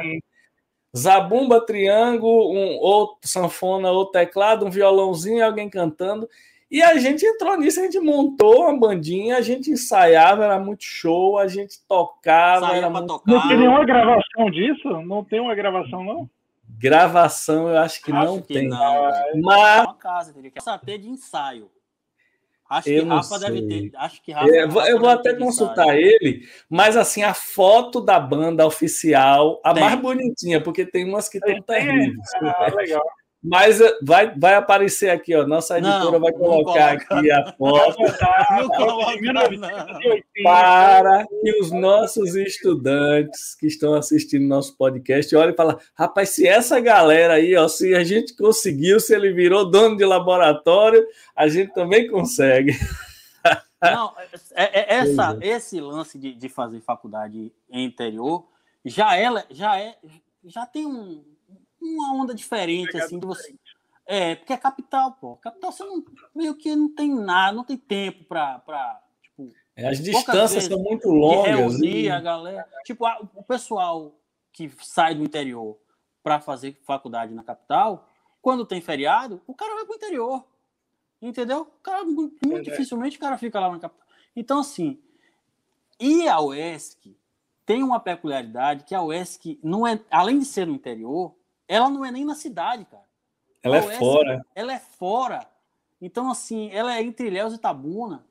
Então, ainda tinha uma vibe, assim, completa. A primeira vez que eu fui na UES que eu fiquei encantado, velho. É como Quando se fosse eu... no meio da floresta, é. tem um clarão e tem a universidade dentro. É mato de um lado, mato de outro, no meio de uma pista que não tem nada e tem um povoadozinho do outro lado da pista, né? Um, como fosse um bairro isolado no meio do mato. É, é, era legal. muito legal ali, velho. Era, foi, uma, foi uma fase. Eu, eu sempre falo isso, eu tenho uma. Eu, tenho, eu, eu tive a sorte de. E, que a maior, e muita gente não tem, de viver as fases assim, meio que de forma linear. Porque muitas vezes o cara tipo, termina o, o ensino médio e não tem como fazer faculdade, o cara tipo, cai, no, cai no mercado de trabalho, e já vai fazer faculdade já depois de casado, com filho. Então, com outras responsabilidades e tal. Então, não... e eu tive essa fase. Eu entrei na faculdade com 17 anos. Eu também. Entendeu? Eu também. Então, somos, somos, somos três. três. Então, somos é. três. É. Pense aí, velho. Tipo, que eu, eu, não, eu nem. Era o nível de responsabilidade, assim, em termos. Responsabilidade que eu falo assim. É, como a gente tem hoje, entendeu? Familiar, de, de pagar conta e tal. Era bem. Era, a gente não tinha e... nem conta para pagar e nem dinheiro sobrando. Então era todo mundo. Rapaz, eu lembro que a gente ia para as festas que tinha na faculdade. Nessa época tinha muita festinha ali na, na faculdade, muita mesmo, às vezes até dentro da faculdade, né? Que era, era uma onda tipo assim eu compro uma cerveja, a gente ah, fica matracando com essa cerveja, Vinícius bebe, Gabriel bebe, todo mundo vai devagarzinho, bom. Aí leva um tempo, porque só render para comprar é duas assim na mesmo, noite toda. Ah. Então dava um tempo, aí Vinícius comprava um, a gente ia matracando, bebia devagarzinho, não sei o quê. Lá no final da noite eu, eu só tinha dinheiro para comprar duas, aí eu ia comprava a segunda. E aí a gente ia. É, era muito legal, velho. Todo assim mundo mesmo. sem dinheiro. Não, não, tinha nem o que a gente pensar de, ah, se eu tivesse dinheiro, porque ninguém tinha. Não tinha. Geralmente você compara quando alguém do seu lado tem uma condição que você não tem. No caso lá, era todo mundo na mesma condição, então. e ainda eu acho que assim, a gente teve essa sorte também que a galera da nossa época fica. Ah, papo de velho mesmo, tá ligado? Papo de velho, é, pra é, é, papo de velho mesmo, é. Mas era uma galera muito massa, muito massa. Como o Sócrates falou, é, era, a gente se integrava muito fácil, pô. Entendeu? Seja, seja nos eventos, nos congressos, a galera tava participando, sempre é, é, se, se, envolvida no, no, no, nos projetos, em, na organização do, do, do seminário, dos congressos a UESC sempre promoveu muito, muitos eventos e tal. E lógico, terminava o congresso, era inferninho, era os barzinhos, tomar um aí. Ô, ô, ô, Vinícius, Vinícius, explica, Gabriel, o que é o inferninho aí. O inferninho, porque... Gabriel. O inferninho era um bar. Eu não sei se existe ainda mais. Quer dizer, eu acho, eu que, acho existe, que, existe, mas não, não como era. Não como era. É. É. O inferninho era um bar em, é, é, em frente ao ESC. Porque assim, a UESC, como a gente falou, é entre Ilhéus e Itabuna, rodovia, tinha tem um povoado que na época era muito menor do que é hoje. E em frente ao ESC tinha um barzinho que chamava Inferninho, que era onde a galera se reunia para. Era um barzinho mesmo. Não tem, não tem aqui, a gente não está eufemizando, não, viu? É, pelo porque, nome, né? é, Era um barzinho mas, mesmo. Era, era, mas era, era um barzinho. Tinha, tinha umas bandas que tocavam, banda, banda da galera da faculdade também. Banda, que tocava lá e que tal. tocava lá e a gente ficava lá. Curtindo. Dá um bom corte, viu? A gente ia pro inferninho depois da é. é porque, é porque, velho, eu nem conheço. Então, é. é pô, pô, Vinícius, é. Né, Esse corte aqui vai ter, viu? Yasmin vai botar a gente ia pro é inferninho eu... depois da faculdade. Chegar tá suando, tá vendo? Será que, será, será que ainda tem? A gente podia procurar, né, na internet, porque deve ter. Tem, acho que tem. É, com certeza tem. Com certeza tem. Talvez não tem com, com, como era naquela época que tinha muita bandinha. Toda sexta-feira tinha uma bandinha tocando. É. Talvez ele mudou a vibe, mas que ah. ainda tem, tem, né? Velho, vou, vou pedir, se assim, alguém tiver por lá, vou pedir para tirar uma foto e mandar para gente. Vou, assim, vou, na verdade, eu vou, vou, falar que no meu final de faculdade no, já já tava uma vibe diferente. Já, já é, foi mesmo. Na verdade, mudou. já tava é, era era mais vazio, bem mais vazio já não tinha assim banda, era eu lembro que na, logo no comecinho, logo quando eu entrei na faculdade, tinha, tinha uma mesa de sinuca, tinha uma mesinha de, de, de totó, já não tinha mais, era...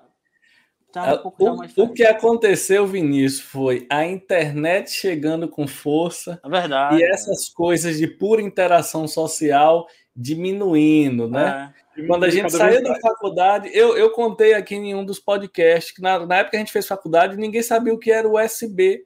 A gente fez um evento, chegou a galera com palestra num pendrive. Cadê as USB do computador para botar esse é. pendrive dentro?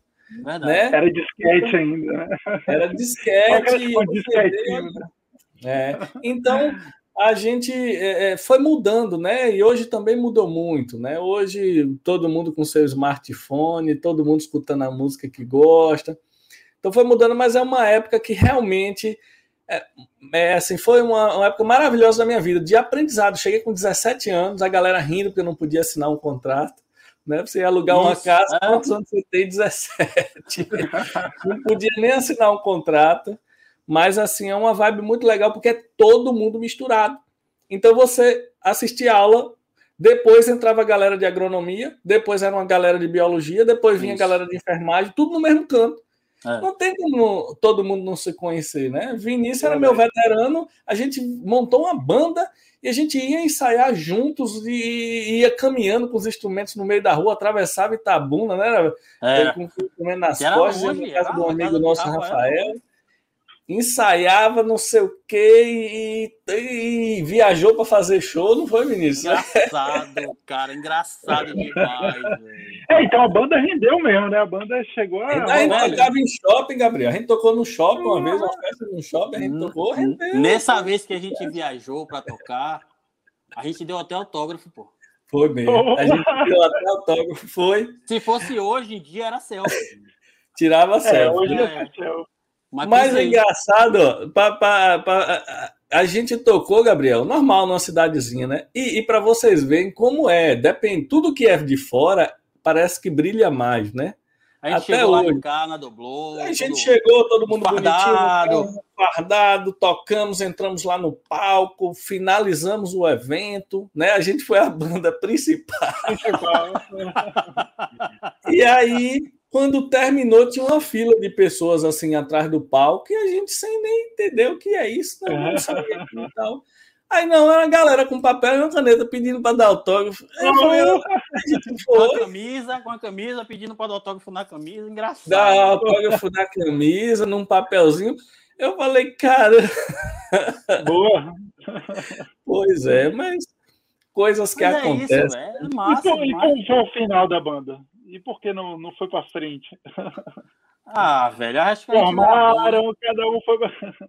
é, na época de estágio, aí a galera, cada um foi estagiar em um lugar diferente. lugar, é. E aí não teve. E a, gente, e, a, e a gente meio que também não tinha nenhuma pretensão, não. Nosso lance era não. tocar para se divertir. É. tocar pra gente nas nossas A maior parte do cachê era de cerveja. É, Toma aqui era, tantas era. fichas.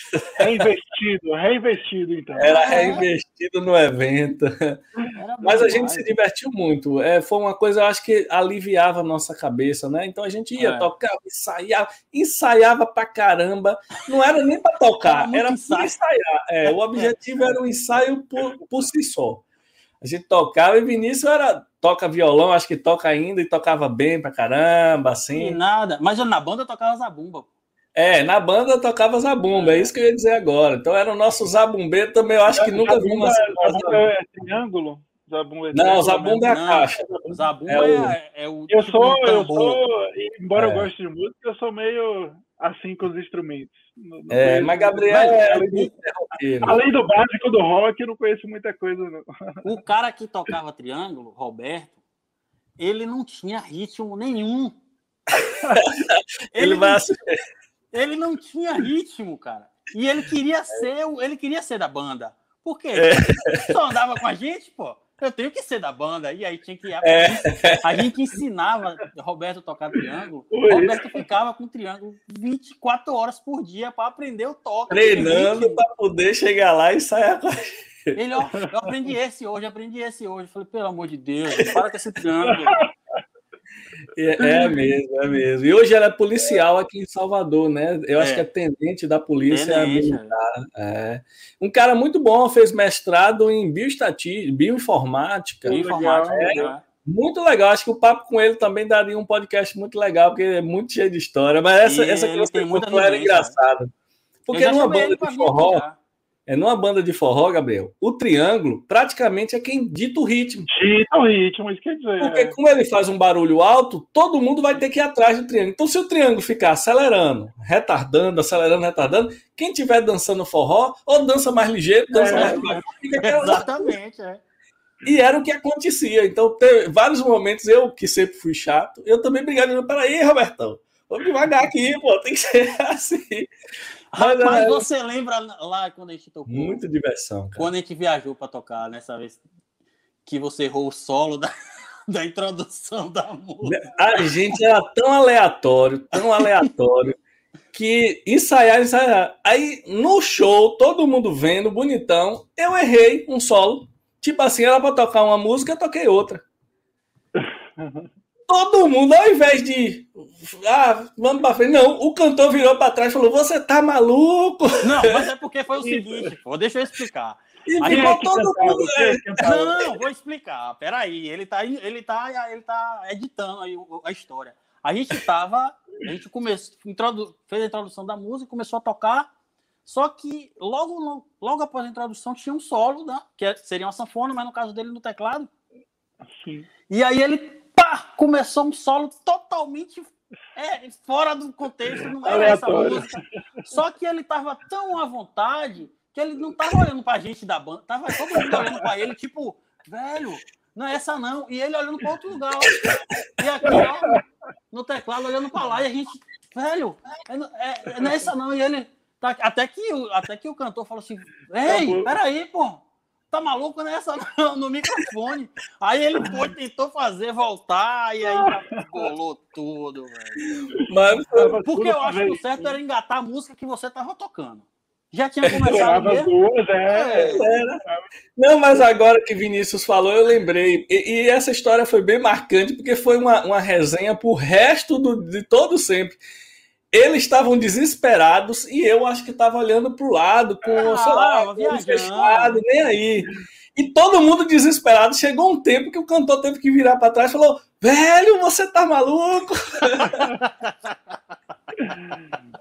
E aí que eu me toquei que tava todo mundo desesperado e eu nem aí. Sem entender nem o que era. Mas por que vocês estão assim? Eu tô tocando. Detalhe que se vocês, se vocês levassem, a plateia talvez nem percebesse, né? Não, não isso, é. a plateia não sabia porque era coisa do nosso ensaio. É. Ninguém ia saber, mas mas é, foi muito legal, velho. E, e, Pô, e essas resenha, nem lembrava disso. Se a gente fosse fazer um podcast só dessa história da banda, dava duas, três horas de conversa facinho, porque Com é certeza. história, história, muita história. Mas eu fiz questão de comentar para que a galera que, que assistia aqui ao nosso podcast vê que tudo na vida tem sua fase. Então, tem a fase de adolescência, tem a fase que você é jovem, que você brinca, que... mas chega um momento que você tem que, na sua faculdade, ir criando a responsabilidade, porque daqui uns dias você vai ser um profissional de saúde. Né? Então, claro, você faz besteira, você fala besteira né? na época de faculdade, você faz até coisa que não deveria. Agora, depois, você todo mundo que vira profissional de saúde tem que entender que ali o momento já, já passou, né? Você, você cria uma seriedade, como o Vinícius falou. Resolver criar uma empresa talvez é a coisa mais arriscada do mundo. É. Todos os investimentos de risco que existem, colocar uma empresa é maior. Então você tem que se dedicar e procurar saber como é que faz as coisas e aprendendo, né? Vai fazendo, vai errando, vai acho aprendendo. Para o, o, o estudante, acho que a consciência acho que vem mais forte. Claro, tem gente que já começa com aquela consciência de não, já sou profissional. Comigo não foi assim, como eu falei, com a gente, a gente entrou, pô, novo pra caramba. Tá ganhando, né? É, agora sim, a consciência veio mesmo na para mim no estágio. Porque eu tive contato com profissionais que até então os nossos professores, eu, eu, eu tive pouquíssimos professores biomédicos. Pouquíssimos Hoje, talvez. Hoje já não, melhorou. Com certeza, hoje melhorou bastante. É. Então, bastante, a minha referência era muito pequena em relação a isso. Então, quando a gente entra no estágio que vê outros profissionais, é, a postura deles, é, o nível de, de, tanto de entrega, de atenção, de cuidado, aí você começa a se espelhar e fala assim, não, é, se eu quiser seguir isso aqui, eu tenho que ir, ir por esse caminho.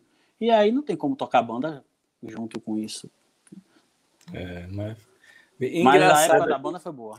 É engraçado que depois todo mundo saiu, todo mundo virou profissional. Um dos cantores da banda virou advogado e hoje, né? É, é... Ivan, verdade. Ivan, um advogado e, e, muito ativo nas redes sociais, mostrando várias ações dele como advogado e, e, e ah, é muito legal isso, né? Você vê que teve um momento da brincadeira, da nossa diversão. A gente nunca deixou de ir para festa, a gente nunca deixou de beber mas eu lembro que a gente sempre foi uma, uma galera que estudava bastante, assim, que se dedicava, e que, é óbvio, cada um tem o seu perfil, mas depois todo mundo virou um profissional, né, nas suas respectivas áreas, e, e, e eu fico muito feliz, né, em ver o crescimento de Também, velho. Eu, quando eu olho para trás e vejo vejo os colegas hoje, pô, massa demais. Eu gosto. A gente conversou aqui, eh, Vini, com Cleito, que está lá em Boston, na Universidade de Harvard, fazendo um trabalho fantástico, Sabino, que está nos Estados Unidos. Agora a gente conversa com você, que está em Canavieiras, com proprietário de um laboratório, né, com muita experiência, talvez de todos nós, que mais tem experiência na questão de empreendedorismo, de nós da, da, do, da turma, de empreender, de colocar de gestão, de, de, um, de, um, de um serviço próprio, você. E a gente vai bater papo com outras pessoas aqui, mas é, é uma felicidade muito grande. Inclusive, os que mudaram de profissão também estão muito bem. Né? É. Isso é uma coisa muito legal. Que é normal, da... é normal no, na, no, no, no, curso de vida, na, na, na trajetória que, que a pessoa começa a tomar, assim, mudar de, mudar de profissão, mudar de rumo. Assim, poxa, isso aqui me serviu muito, mas eu quero partir para outra coisa, ou eu quero, eu quero continuar com isso, mas eu quero tocar outras coisas em paralelo. É normal, entendeu? É, não, às vezes eu, eu, logo no começo eu olhava um pouco com preconceito quanto a isso, eu falava assim, pô, velho, cara biomédico fera, top, por que tá indo para tal área? Porque porque tá fazendo tal concurso. Pô, cada um, cada um tem a sua, sua caminho, né? Seu caminho, sua história de vida, seu, suas identidades, né? Diferente, pô. Não, claro. E o bom de podcast é que a gente pode outro dia bater outro papo e os assuntos serem totalmente diferentes, isso, né? É. Uma coisa legal de podcast é isso, que é igual conversa de bar. Você vai, conversa. Hoje o, o assunto é que rendeu para hoje, é, exato. É o, o assunto, assunto que deu foi esse. Mas outro dia já puxa outro assunto, não sei o quê, e, e, e é muito legal. E nós já temos duas horas de podcast. É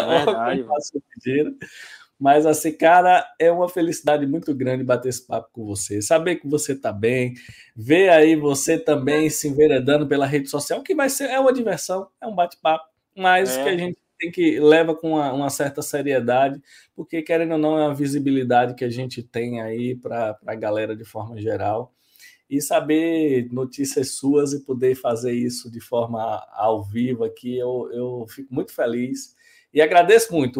Eu mandei a mensagem, Vinícius na mesma hora falou: não, estamos junto, tá? claro. Vamos bater um papo. E... Foi, foi, massa, Vini, porque foi um prazer te conhecer também, né? Hoje, e o legal é que você conhece essa dinâmica de podcast. Então, você sabe que é o bate-papo, não precisou nem fluir normalmente. Então, acho que funcionou é, super é, é, com certeza você. É, eu, eu, também agradeço o, o, o convite. É, quando tiver oportunidade, quero que os dois venham aqui também para a gente fazer esse, esse bate-papo ao vivo. Sei que é complicado, é muito longe, mas sei lá, quem sabe. Todo mundo tira férias, né? Não sei. Menos eu. eu não, até hoje tem um tempo que eu não tiro. Mas é, quem conhece já o formato fica realmente mais à vontade. É. Não, não, não, espera uma entrevista, não espera um, é. um, roteiro. E aí é mais tranquilo. Eu também, Sim. quando eu converso com a galera aqui, eu também tento mostrar alguns podcasts antes para quem não conhece, para falar, velho, não vai ter, não vai ter pergunta para lhe apertar demais, não. Fique tranquilo que é um bate-papo de brother, é. de, de trocar experiência mesmo. É.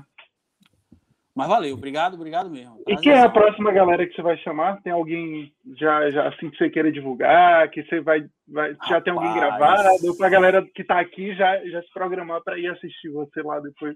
Então, é, tem, tem um, um, amigo meu daqui de, de, daqui de Canavieiras, Humberto, que já, é, já ele era para ser o primeiro, na verdade, porque a gente tem uma amizade muito boa aqui. Ele trabalha com comunicação visual e ele que fez assim a parte é, de, identi de, de, de, identidade visual do, laboratório lá da, da, empresa, ele que fez toda, fachada, é, decoração interna, é, área de aquelas placas informativas nas portas, cartão de visita, panfleto, flyer. Ele só não trabalha ainda com, com, com, com comunicação digital, mas ele já está começando a, a pensar nisso, sabe que é o futuro mesmo e tal. Mas e é um cara que é ele é ele é poeta, ele é pintor, ele é muito ligado à, à, arte, à cultura e tem muitas histórias de vida assim de superação umas histórias engraçadas assim então ele era para ser assim o primeiro mas ele ele também está passando pelo processo que eu passei de mudança de, de endereço mas também mudança de é, mudança estrutural na empresa porque o que acabou acontecendo com a gente foi isso a gente muda, a gente aproveitou que ia ter uma mudança de endereço para também modernizar também os processos então a gente é, fez algumas modificações assim, internas e ele está fazendo tudo isso agora, inclusive. A inauguração do, da loja dele, do escritório dele, foi hoje. Eu tive lá hoje, mais cedo. Então ele falou: oh, Vinícius, enquanto eu estiver na época de mudança, eu não vou poder ir lá e tal. Então é um cara que já está marcado de, de vir aqui. É, Gabriel, o que é meu esse meu o editor. que é o editor, exatamente. Mas ele é, ele é editor, ele é, é parceiro de, de, de, de, trocar ideia, de tirar dúvida. É, ele que faz as, as, as, a, as postagens, ele, ele que vai começar a fazer os cortes e tal. E é um cara assim que tem um, uma visão assim bem ampliada de, de, de futuro, de, de, de, marketing digital mesmo. Porra, é um, já está aí na, na sequência. Está vindo com outro brother que é um, um empreendedor também, um, um Guinor, que é, ele tem uma academia é, lá em Jiqué, academia de, de, musculação, mas é uma academia assim com um conceito diferente e tal. E a gente, eu quero aprender um pouco com ele sobre a gestão e sobre trocar um pouco de experiência com ele. Então, de cara, a gente tem esses três aí, que vai, provavelmente vai ser os próximos três. Mas, mas um... tem uma galerinha também de Canavieiras aqui que já está engatilhada, que eu tive que adiar. Vai. Você vai, vai, vai, vai ver daqui a um tempo, né? Quando o podcast cair mais no gosto da galera aí, de que a galera aprender que dá para ligar o celular e deixar lá vocês conversando e você só ouvindo. Ouvir, fazer... é, você vai ver que você vai começar a, a, na rua aí a galera, ah, eu vi você, eu lhe vejo, porque às vezes numa cidade pequena todo mundo se conhece. Todo mas é, todo mundo você, todo mundo se conhece. Não, ali eu sei que aquele rapaz é o dono do é. laboratório, não sei o que, mas não tem é. muita proximidade em alguns casos. Aí agora, todo mundo lhe vendo, você contar a sua vida, ou perguntar, ou bater papo com o todo mundo vai começar na rua. Ah, ele conheço, eu, eu lhe vi. Ah, a sensação é... de intimidade é maior. É maior. É. Verdade, é maior. É. Eu acho que vocês devem sentir isso na, com os seus alunos, né? Com alunos. Acho que vocês eu, devem ser os professores mais próximos dos alunos, digamos assim. Eu, eu, Gabriel é um professor extremamente popular lá com os alunos dele, e eu sinto um pouquinho disso. Eu já cheguei em faculdade é. assim, lá, eu assisto você no YouTube, você quer. É, aproxima muito, totalmente. Eu, eu, eu fui, eu, há alguns anos, eu fui na eu fui participar de uma mesa redonda na Unime, lá em Tabuna, sobre.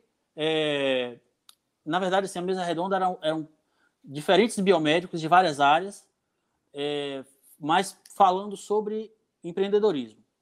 Aí, eu acho que eu participei desse mesmo evento aí, só que esse que ano, é o mesmo é, evento que o é, Lucas que organiza, né? Só que eu participei esse ano online.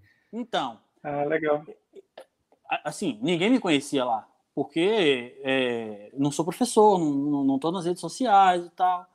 É, e aí eu fui partilhar um pouco, né? não estava, né? Porque agora você está. É, é, agora tá. Velho, os gêmeos da medicina, da, os gêmeos da biomedicina, você precisa ver.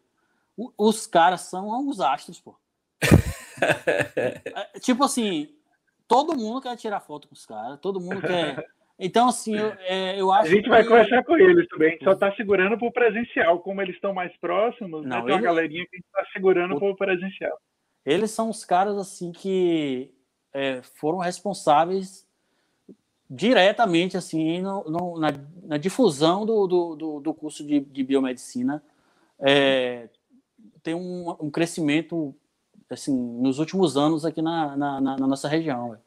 E, e engraçado que eles, eles foram o primeiro, os primeiros a ter um nome de trabalho, né? Porque a gente é... conhece como professor, mas assim, eles criaram é uma marca que mas, é um nome.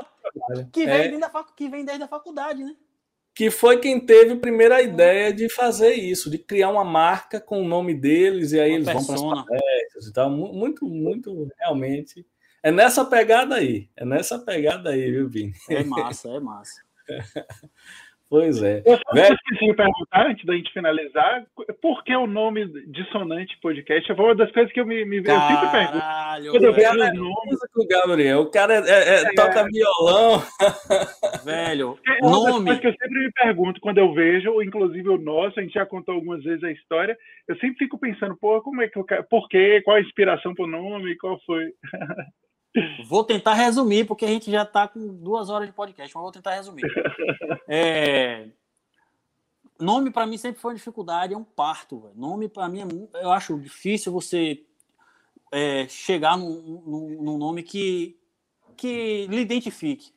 E ele Talvez... bota uns nomes diferentes: Resoluta Laboratório, Dissonante Resol... Podcast. Resoluta Laboratório foi, foi, uma, foi junto com uma empresa. A gente quando a gente abriu o laboratório e Léo, a gente pensou no nome Bioanálise, que era o nome antigo do laboratório, e a gente achou que a gente tinha inventado esse nome, que ninguém nunca tinha pensado nesse nome. E é quando, depois de um tempo que eu precisei, digamos, de uma exclusividade do nome para algumas coisas. Tem um milhão. Um milhão de bioanálise, tá ligado? Aí eu falei, pô, não vou ter como registrar um nome desse para brigar com todo mundo. E, provavelmente alguém já registrou. Aí, isso assim, para criar site é, um, é uma dificuldade, é, porque você dizer, não tem o domínio, é. entendeu? Para acharem e, você também, né? É muito difícil. E aí eu queria um nome que fosse único, mas que é, é identificasse a empresa é, como que não fosse algo muito só dessa, só ligado ao laboratório. A marca a marca Resoluta, ela a marca em si, ela não está ligada. Você ouve e você não liga apenas a, a área laboratorial. Se eu yeah. colocasse, por exemplo, Lab Clean, Lab, Biolab, esses, sim, sim, esses nomes mais, mais comuns. Então eu contratei uma empresa, a gente fez um, algumas reuniões, eu participei de, de alguns brainstorms e a gente conseguiu chegar nesse nome e é, fizemos toda a nossa identificação visual baseada nesse nome.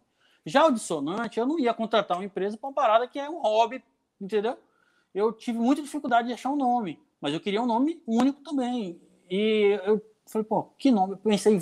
Todo nome que eu pensava já tinha um podcast que existia, cara. Todo nome. Eu pensei em Oráculo Podcast, pensei em eh, Papo de Boteco, pensei em. É, deixa eu lembrar de alguns aqui. Vai, eu pensei em uma porrada de nome. Nossa lista, eu acho que tinha uns 30 também, né? Só que... É, a gente fez uma lista com 30 nomes também. É, é. Não é difícil, cara? É difícil. Muito difícil, é. Aí, porra, beleza.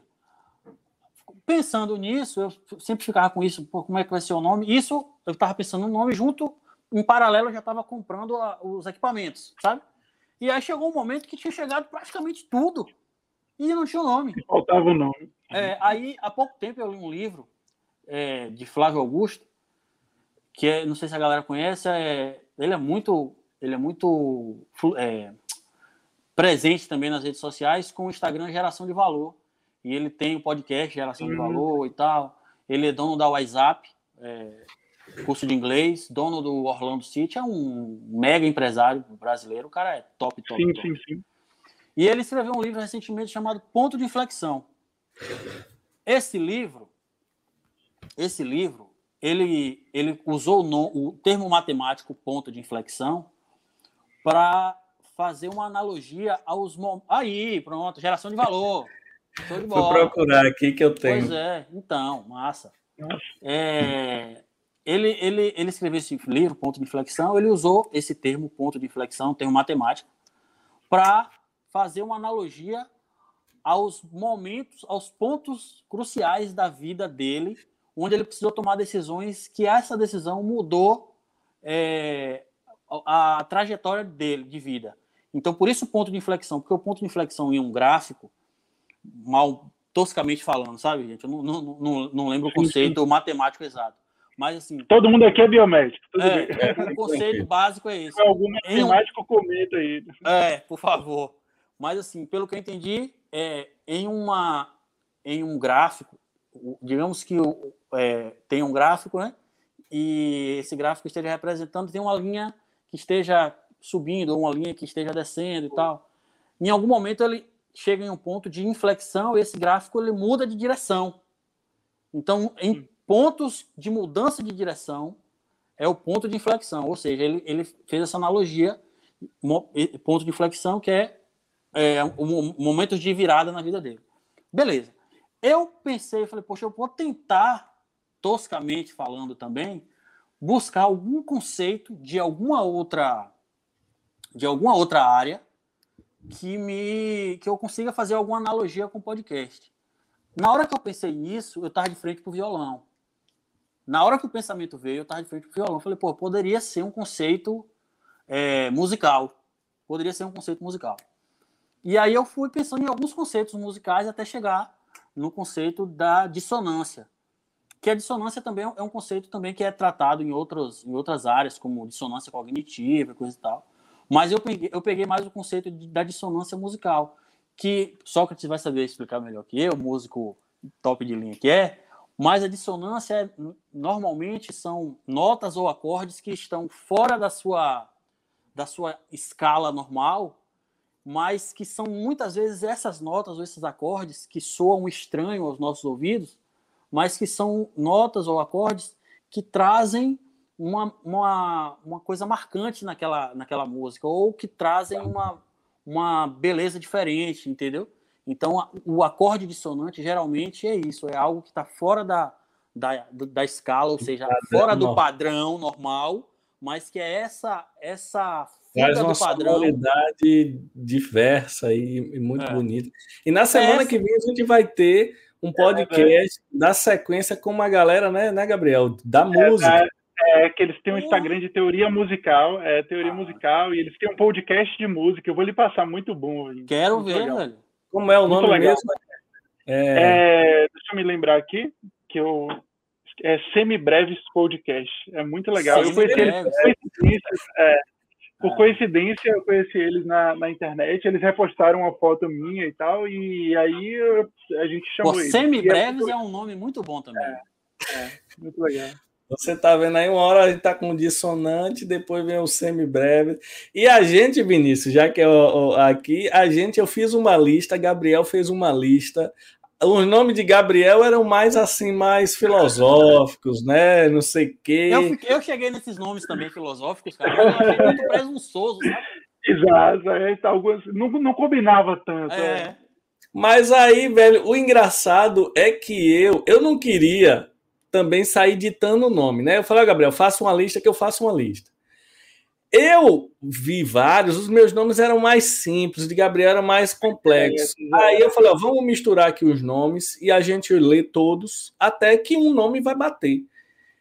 E aí, vamos, vamos, vamos, vamos. Aí eu, eu gostei do meu podcast, porque eu falei, pronto, tá resolvido o caso, meu podcast. Eu gostei, não, só que. Eu, falar, eu, podcast, não sei o quê, não sei o quê. Então, é, eu, meu podcast qualquer um busca e acha, né? Isso. Aí eu falei, eu não vou dizer a Gabriel esse nome para ver se ele vai sentir a mesma coisa. Para não. Aí eu falei, é. aí, Gabriel, que tu gostou? Aí ele falou, é, né, né, né. eu gostei desse meu podcast. Eu falei, pronto. Então ah. eu nem vou dizer, porque eu não precisei dizer, foi que ele achou um nome simples e objetivo. Né? Você assistiu, você citou o Flow, Gabriel assiste, eu também assisto. O nome é Flow, acabou, não tem. Todo mundo fala Flow é o podcast lá. E o nosso é meu podcast, acabou. E, e aí foi, a gente conseguiu fazer Pô, uma louca. massa. A vantagem da, de quando são duas pessoas, assim como eu era eu e Léo, a sociedade, é que você tem essa possibilidade de trocar ideias, de interagir. Porque quando é sozinho, que você tem que tomar uma decisão, assim, pô, eu que vou botar isso, sabe? Fica, sempre dá um medo maior. Quando tem e às vezes uma bobagem que outra pessoa lhe fala já lhe abre um, um caminho que você sozinho não tinha pensado. É, é muito legal mesmo isso. Quando eu, quando eu mostrei as, as, as primeiras coisas do, do, do podcast, é, eu sempre mostrava para esse meu, meu primo Gabriel, meu editor. É, e aí eu, eu, na hora que eu estava pensando em alguma logo, em, em alguma identificação e tal, eu cheguei naqueles, naquelas três barrinhas ali que é justamente o, o lembra um pouco ali o, o, o, a, questão da dissonância, que é duas barrinhas iguais e uma barrinha fora do padrão. Apenas isso. É. Entendeu? Ela ela tá fora do fora de contexto ali. Entendeu? Então eu quis trazer esse conceito de dissonância, que é mais ou menos o que acontece na, nos podcasts. São pessoas assim, de, de, de, de história de vida diferente e tal. E ali a conversa meio que soa meio, e, meio estranho. E é, é engraçado porque eu acho que a música do mundo todo, a que mais privilegia os acordes dissonantes é a música é, brasileira. É brasileira. É, é, a bossa nova. Brasil, bota acordes em violão ou em qualquer instrumento dissonante, justamente por isso que você falou. É difícil você encaixar um acorde dissonante é. numa música normal. Na música brasileira já é mais fácil por causa da bossa nova, por causa de e tal, mas assim, na música internacional não tem como você botar uma nota dissonante, é. um minuto, não é. sei o quê. Principalmente na música pop em si, é muito, é. muito difícil. Não tem né? como. Né?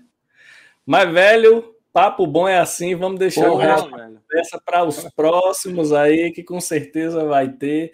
Quem sabe um dia a gente não recebe mais integrantes da nossa banda, viu, Gabriel? Aqui então, na. Boa, boa ideia. Já que a internet nos permite essas coisas, quem sabe um dia a gente não junta essa galera da banda aqui para é poder. Possível, é possível, Ia ser um papo doido. Que é estou pior que quando junta, meu Deus do céu. Aí sai a história, vai sair a história da história. complicadas. Mas, mas, velho, muito legal. Realmente a gente Obrigado. só agradece aqui. Até Eu as agradeço. Foi massa. Valeu. Obrigado, velho. Valeu, Obrigadão. Velho.